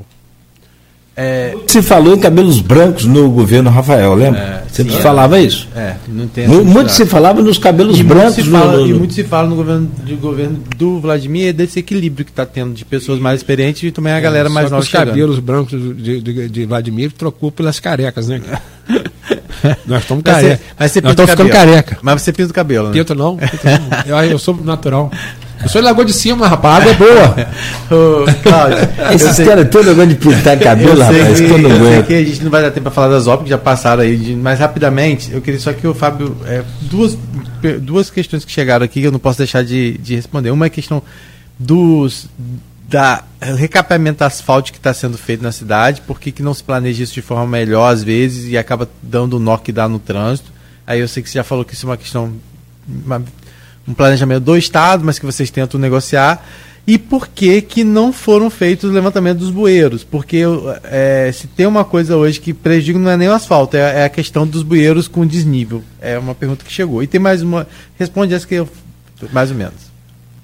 Eu agradeço as perguntas. Primeiro, é aquilo que eu falei, a cidade é dinâmica. Né? Primeiro, a gente tinha um planejamento, o município tinha um planejamento de 103 vias, junto com, com o Estado, e na execução né, eram, são quatro fases de execução, primeira, segunda, terceira e quarta fase. Nós estamos agora completando a primeira fase. Né, e eu queria é, agradecer aí a Secretaria de Estado de Infraestrutura e Cidades e também a empresa metropolitana que atendeu o nosso pedido, por exemplo, é, ela ia começar a fazer Nilo Peçanha ali. Aí eu solicitei que parasse a Nilo Peçanha, porque a Nilo Peçanha não precisava de recapeamento naquele momento, nesse momento, não é? Apesar de estar previsto na terceira fase, não é? E voltou, pegou a Felipe Web, que era uma via que realmente estava ruim, não é? E, e, e agora está terminando, né? A, a, a Riachuelo terminando a primeira fase. Acabando a Riachuelo, termina a primeira fase da execução né, desse convênio e aí eles vão voltar para terminar a Avenida São Fidélis, já que a gente estava fazendo calçadão, eles pararam, né? E fazendo a, a São Fidélis e o pedacinho que tem da Presidente Vargas, que é do, do cemitério do Caju até ali, não é a Rocha Leão, né? Aí termina também né, a segunda fase. E a gente vai parar né, para planejar, como, como, como, o nosso ouvinte aqui está tá solicitando, para que a gente possa estar tá, é, dando vamos dizer assim, um, um, um, pouco melhor, né? Que transtorno tem, obra tem transtorno. A gente não faz um omelete sem quebrar ovos. Então, só que a gente tem que saber a maneira de quebrar eu já falei isso aqui. Então, a gente solicitou que seja a obra no período noturno, mas a gente entende que, a, que a, o edital não tem essa previsão, né? aí teria que ter uma, uma real, um aditivo dentro do contrato do Estado, para que, não é, porque é custo, quando você... Sim. Quando você pagar adicional noturno. Pagar adicional noturno, é, é, aumenta o custo. Na questão do bueiro, é, a gente hoje tem um, tem uma ata do município para a questão do levantamento de bueiro e, né, e de sarjetas, né, é, é, execução de sarjetas nas vias, eu já, come, já dei essa ordem de serviço, nós vamos começar a levantar, já que. Tem previsão, porque da última vez você falou e não começou ainda. Não, começou. Começou na, na rua Formosa, a gente já começou a, a levantar e a continuar, né? A levantar, porque, porque a gente estava. Como a gente estava fazendo essa intervenção da da, com a Água do Paraíba, e a empresa, né, essa ata é a mesma né, da, da limpeza de galeria e, e a questão da execução da, das sarjetas e, e do, do, levantamento de poeiro, a gente está continuando com a, com a Rua Formosa, vamos pegar, vamos entrar na Rua desculpa, na Avenida 28 de Março, então a gente já, já começou já. Então quer dizer, então, mas o, o, o contrato do Estado não previa isso, entendeu? A obra do Estado não previa esse levantamento. Então a gente estava dependendo muito de um aditivo também do governo do Estado. Então a gente preferiu Mas vai ser feito. dar continuidade né, ao nosso contrato mesmo. Só uma perguntinha de rua, e tem um outro Edmundo Siqueira aqui, permite. Edmundo, Edmundo tá, tem aí? Não, então vai você aí. Não, pode Não, mas aqui na, na, na rua aqui da BAN, que agora virou Francisco Sangueto, até ali a, a, a Rua do Gás, e depois é o Vídeo Manhães, até a Riachuelo. Aquele trechinho do Vídeo Manhães ali vai ser refeito? Aí está previsto né, na terceira fase. Ah, tá. Então a gente, a gente dá, vai, vai, vai. Passou a ser mais utilizado né, é, agora. que tá, é, tá bem, tá, tá bem ruim também. Então quer dizer, a, a, o que eu quero, eu queria agradecer, né, porque Hoje a parceria está mais afinada entre a metropolitana e o município, entendeu? Então, é, essa questão né, de, de desvio de, de, de, de, de vias, né? Só me permite uma questão de mobilidade, isso, isso é mais afeto, né? A, o MTT. MTT. Só está faltando a comunicaçãozinha. Coisa à toa. Não, a gente tem. A gente e não é culpa da Secretaria de Comunicação. Não, não é não. É, não, é, é, é, e MTT avisar Tipo assim, segunda-feira. Segunda-feira Posso falar com você? Não, segunda-feira vai mexer na 28 de março. Já que eu tô falando hoje, eu vou falar Não, aqui. então vai lá, fala aqui. Hoje é sexta. Bate uma notinha aí, publica. Não, já que eu tô falando, eu vou falar. colocam, Não, as- na MTT também não. Às vezes, tipo assim, a, a, a empresa, a execução estava muito assim, arredia essa questão de, de da gente estar não controlando, a gente sugere, né? Porque a gente não é, não é, a gente não é um contratante, não é? Mas o Estado também é, ele não sabe a realidade do município, então a gente tem que indicar. Então, é, realmente a gente teve uma conversa com, com a metropolitana agora, dentro do gabinete do prefeito, e aí as coisas acertaram, entendeu? Então agora né, a gente acha que vai ter né, uma melhor fruição. Aí até mesmo o MTT, a Guarda Municipal, a gente né, solicita aí ao nosso comandante, colega Levino, que coloque, que coloque os guardas na rua para indicar, para indicar a, não é nem comunicar, é indicar né, o trajeto alternativo. O DIC ali, você acha que demora mais quanto tempo? Porque já liberaram uma pista ali, que foi uma solicitação que foi feita até diretamente a, pelo Estado lá e tal. Mas você acredita que quanto mais tempo de obra pro DIC ficar pronto? Olha, a previsão né, da empresa contratada é mais 90, mas seria mais 90, mas eu acredito mais 60 dias, entendeu? Mais poder 60 estar dias. tudo concluído ali. Eu acredito Mas que a obra está andando. A obra está andando, tá, tá, é, é, repito, está sendo feita de boa qualidade, com questão da segurança, né? E, e- e a obra tem que, tem que durar. Né? Agora, aproveitando aí o deputado Caio Viana, né, que, que assumiu o mandato, já a primeira reivindicação. Vamos solicitar aí ao, ao, ao governo federal, que é quem detém a, a, a o gerenciamento dos DICs, né?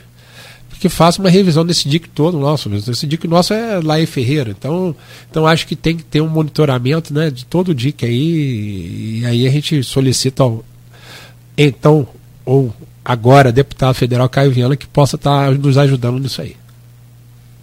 Só para fechar aqui, a pergunta do Edmundo Siqueira, que falou que não ia perguntar, mas está perguntando. Ele falou Não, ele falou aí, é, alguns meses sugeri que fosse feita uma parceria com o IFE para que fosse feito um projeto para o restauro do Olavo. Olavo Cardoso. Olavo Cardoso, Museu Olavo Cardoso. Pedi pessoalmente à professora Catarina e ela concordou em fazer o projeto gratuitamente. Vladimir me falou que, tendo o projeto, faria a obra, mas não foi feito até agora. Como está essa, essa iniciativa? Você está a par Olha, a disso? questão do convênio com o IFE, eu, eu confesso que eu não estou sabendo. Eu não estou sabendo, mas a gente está é, fazendo, ultimando o relatório técnico da Secretaria para a contratação né, da, do projeto do Olavo Cardoso, entendeu? Agora, é, essa questão cultural é uma questão que a gente tem que estar. e e Edmundo né, é um cara bastante ativo, ele e a professora Rafaela Machado, então a gente. Eu sou admirador tanto do, da Rafaela como do Edmundo. E a gente tem que dar apoio nisso aí. A gente está fazendo uma, uma parceria agora do município com a Ferroporte, que é uma empresa, né, uma grande empresa, que está instalada no nosso Porto do Açu. Não é? E a gente vai buscar parceria. É- é- Essa, essa iniciativa da Ferroporte é, nos mostrou a grande possibilidade de a gente estar fazendo uma parceria né, por causa dos incentivos fiscais, né, da Lei Rouanet, da questão do imposto de renda né, dessas empresas, para que a gente possa estar trazendo aí para o, o nosso município e aí né, resguardando o nosso patrimônio. Perfeito, Fábio. São 9 horas 11 minutos. Nós queremos te agradecer muito pela visita mais uma vez aqui ao programa, por estar conosco aqui nesta manhã, pela entrevista. Entrevista essa aqui, como o Rodrigo já disse, parte dela vai estar no. Vai ser difícil escolher a parte, porque tiveram várias partes boas aí, né? Então. Acho que a manchete difícil. vai ser a saudade. Não sei. É, não sou jornalista, sou radialista, é diferente. São 9 e 12 então. Eu também estou com saudade da Câmara. Tá com saudade da Câmara? Tô, rapaz, lógico. rapaz o, o, o- a gente tem vocação. Não, então daqui a pouco você tem que vai estar por lá de novo, né? Então, é, a gente, é, o, né, vou, vou terminar a entrevista. Você desincompatibiliza, desincompatibiliza como secretário e volta a ser Volto. vereador, aí segue a campanha como vereador. Você Isso. falou de vocação, né? Vou, é, vou, de- vou, de- vou terminar a entrevista como eu comecei, agradecendo a Deus e a Nossa Senhora né, por tudo Amém. aquilo que a gente vive. Então, é- então a gente hoje está num momento né, é, muito que para mim estou muito feliz né, daquilo que eu estou fazendo. Eu, eu, amo servir a minha cidade, eu amo servir o, o cidadão campista e hoje eu estou podendo executar, não é? É lógico, né, a gente sabe as dificuldades, né, obra é uma coisa muito difícil, uma pasta muito difícil, porque o município é muito grande, né, é, a manutenção da cidade foi esquecida no governo Rafael Diniz, e a gente vem retomando, né, então a gente sabe disso, mas o realizar né, cada, cada cada paralelepípedo que a gente recupera, cada buraco que a gente tapa. E aí eu vou reforçar aqui, se vocês só me permitindo aqui, já que senão, senão a, a minha a minha assessora Bianca vai ficar zangada comigo. Gente, o Disque Buraco Zero está sendo um sucesso. A gente está conseguindo não é, é, atender a todas as solicitações. Então, você que tem um buraco tanto no asfalto, e agora a gente já começou com a recomposição do paralelo também no nosso município. É, ligue para 981 31 1305. Disque Buraco Zero. 981 31 1305. E Repete o número que a gente vai colocar lá no grupo também, porque. 981 31 1305. Então. É, hoje, buraco Zero, foi? Disque Buraco Zero. É, então, é, eu tô, até me perdi com o negócio de buracos, mas queria, não queria é, é, agradecer aqui a oportunidade de dizer que é, é, Deus. Eu acho que a gente tem essa intenção de voltar para a Câmara e concorrer à reeleição. Né? Aí a vontade de Deus, a vontade do eleitor. Ah, mas eu estou muito feliz porque é, eu acho que aquilo que, que você falou da confiança do Vladimir, essa oportunidade que ele está me dando de estar tá servindo o cidadão campista agora executando né, e trazendo, e, e, e, a gente vê a melhoria. Né? É, eu não sou engenheiro, não sou arquiteto, já até fui criticado na Câmara com isso, mas a gente tem experiência de gestão e a gente tem uma brilhante equipe, aproveitando aí a oportunidade, mandar um abraço para a equipe da Secretaria de Obra e Infraestrutura, arquitetos e engenheiros valiosos, né? não vou citar nomes aqui, mas só que tenho que agradecer a acolhida e agradecer que a, a proposta de trabalho que é trabalhar para o povo de Campos. Eu queria agradecer a vocês, desejar um, um, bom final de semana e que Deus nos abençoe, né, Cláudio? Amém. Nossa Senhora nos proteja com o seu manto sagrado. Amém. Valeu, Fábio, muito obrigado. A você. Nossa Senhora hoje tem a festa, né? De Nossa Senhora Auxiliadora. Auxiliadora. A, festa a grande Maria, festa. Tradição, é. que a gente falou ontem aqui no programa, então reforçando hoje às 20 horas, lá com transmissão pelo Instagram também do, do colégio, né? Do Senza, para quem não puder estar lá pessoalmente, mas quem puder ir, né? Tem que passar antes lá para pegar o convite, tentar o convite na portaria da escola. Certo, Cláudio? Obrigado, Rodrigo. Certo. Fechamos aqui, assim como abrimos também. Agradecendo a Deus, Nossa Senhora. A gente volta segunda-feira, se Deus quiser. Muito obrigado, Rodrigo. Beto, a você de casa. Um bom final de semana para você que está sempre ligado aqui no Folha no Ar. Continue ligado, é claro, na Folha FM. Muito mais música e informação. E a gente volta segunda-feira no oferecimento de Proteus, Unimed Campos, Laboratório Plínio Bacelar e Vacina Plínio Bacelar.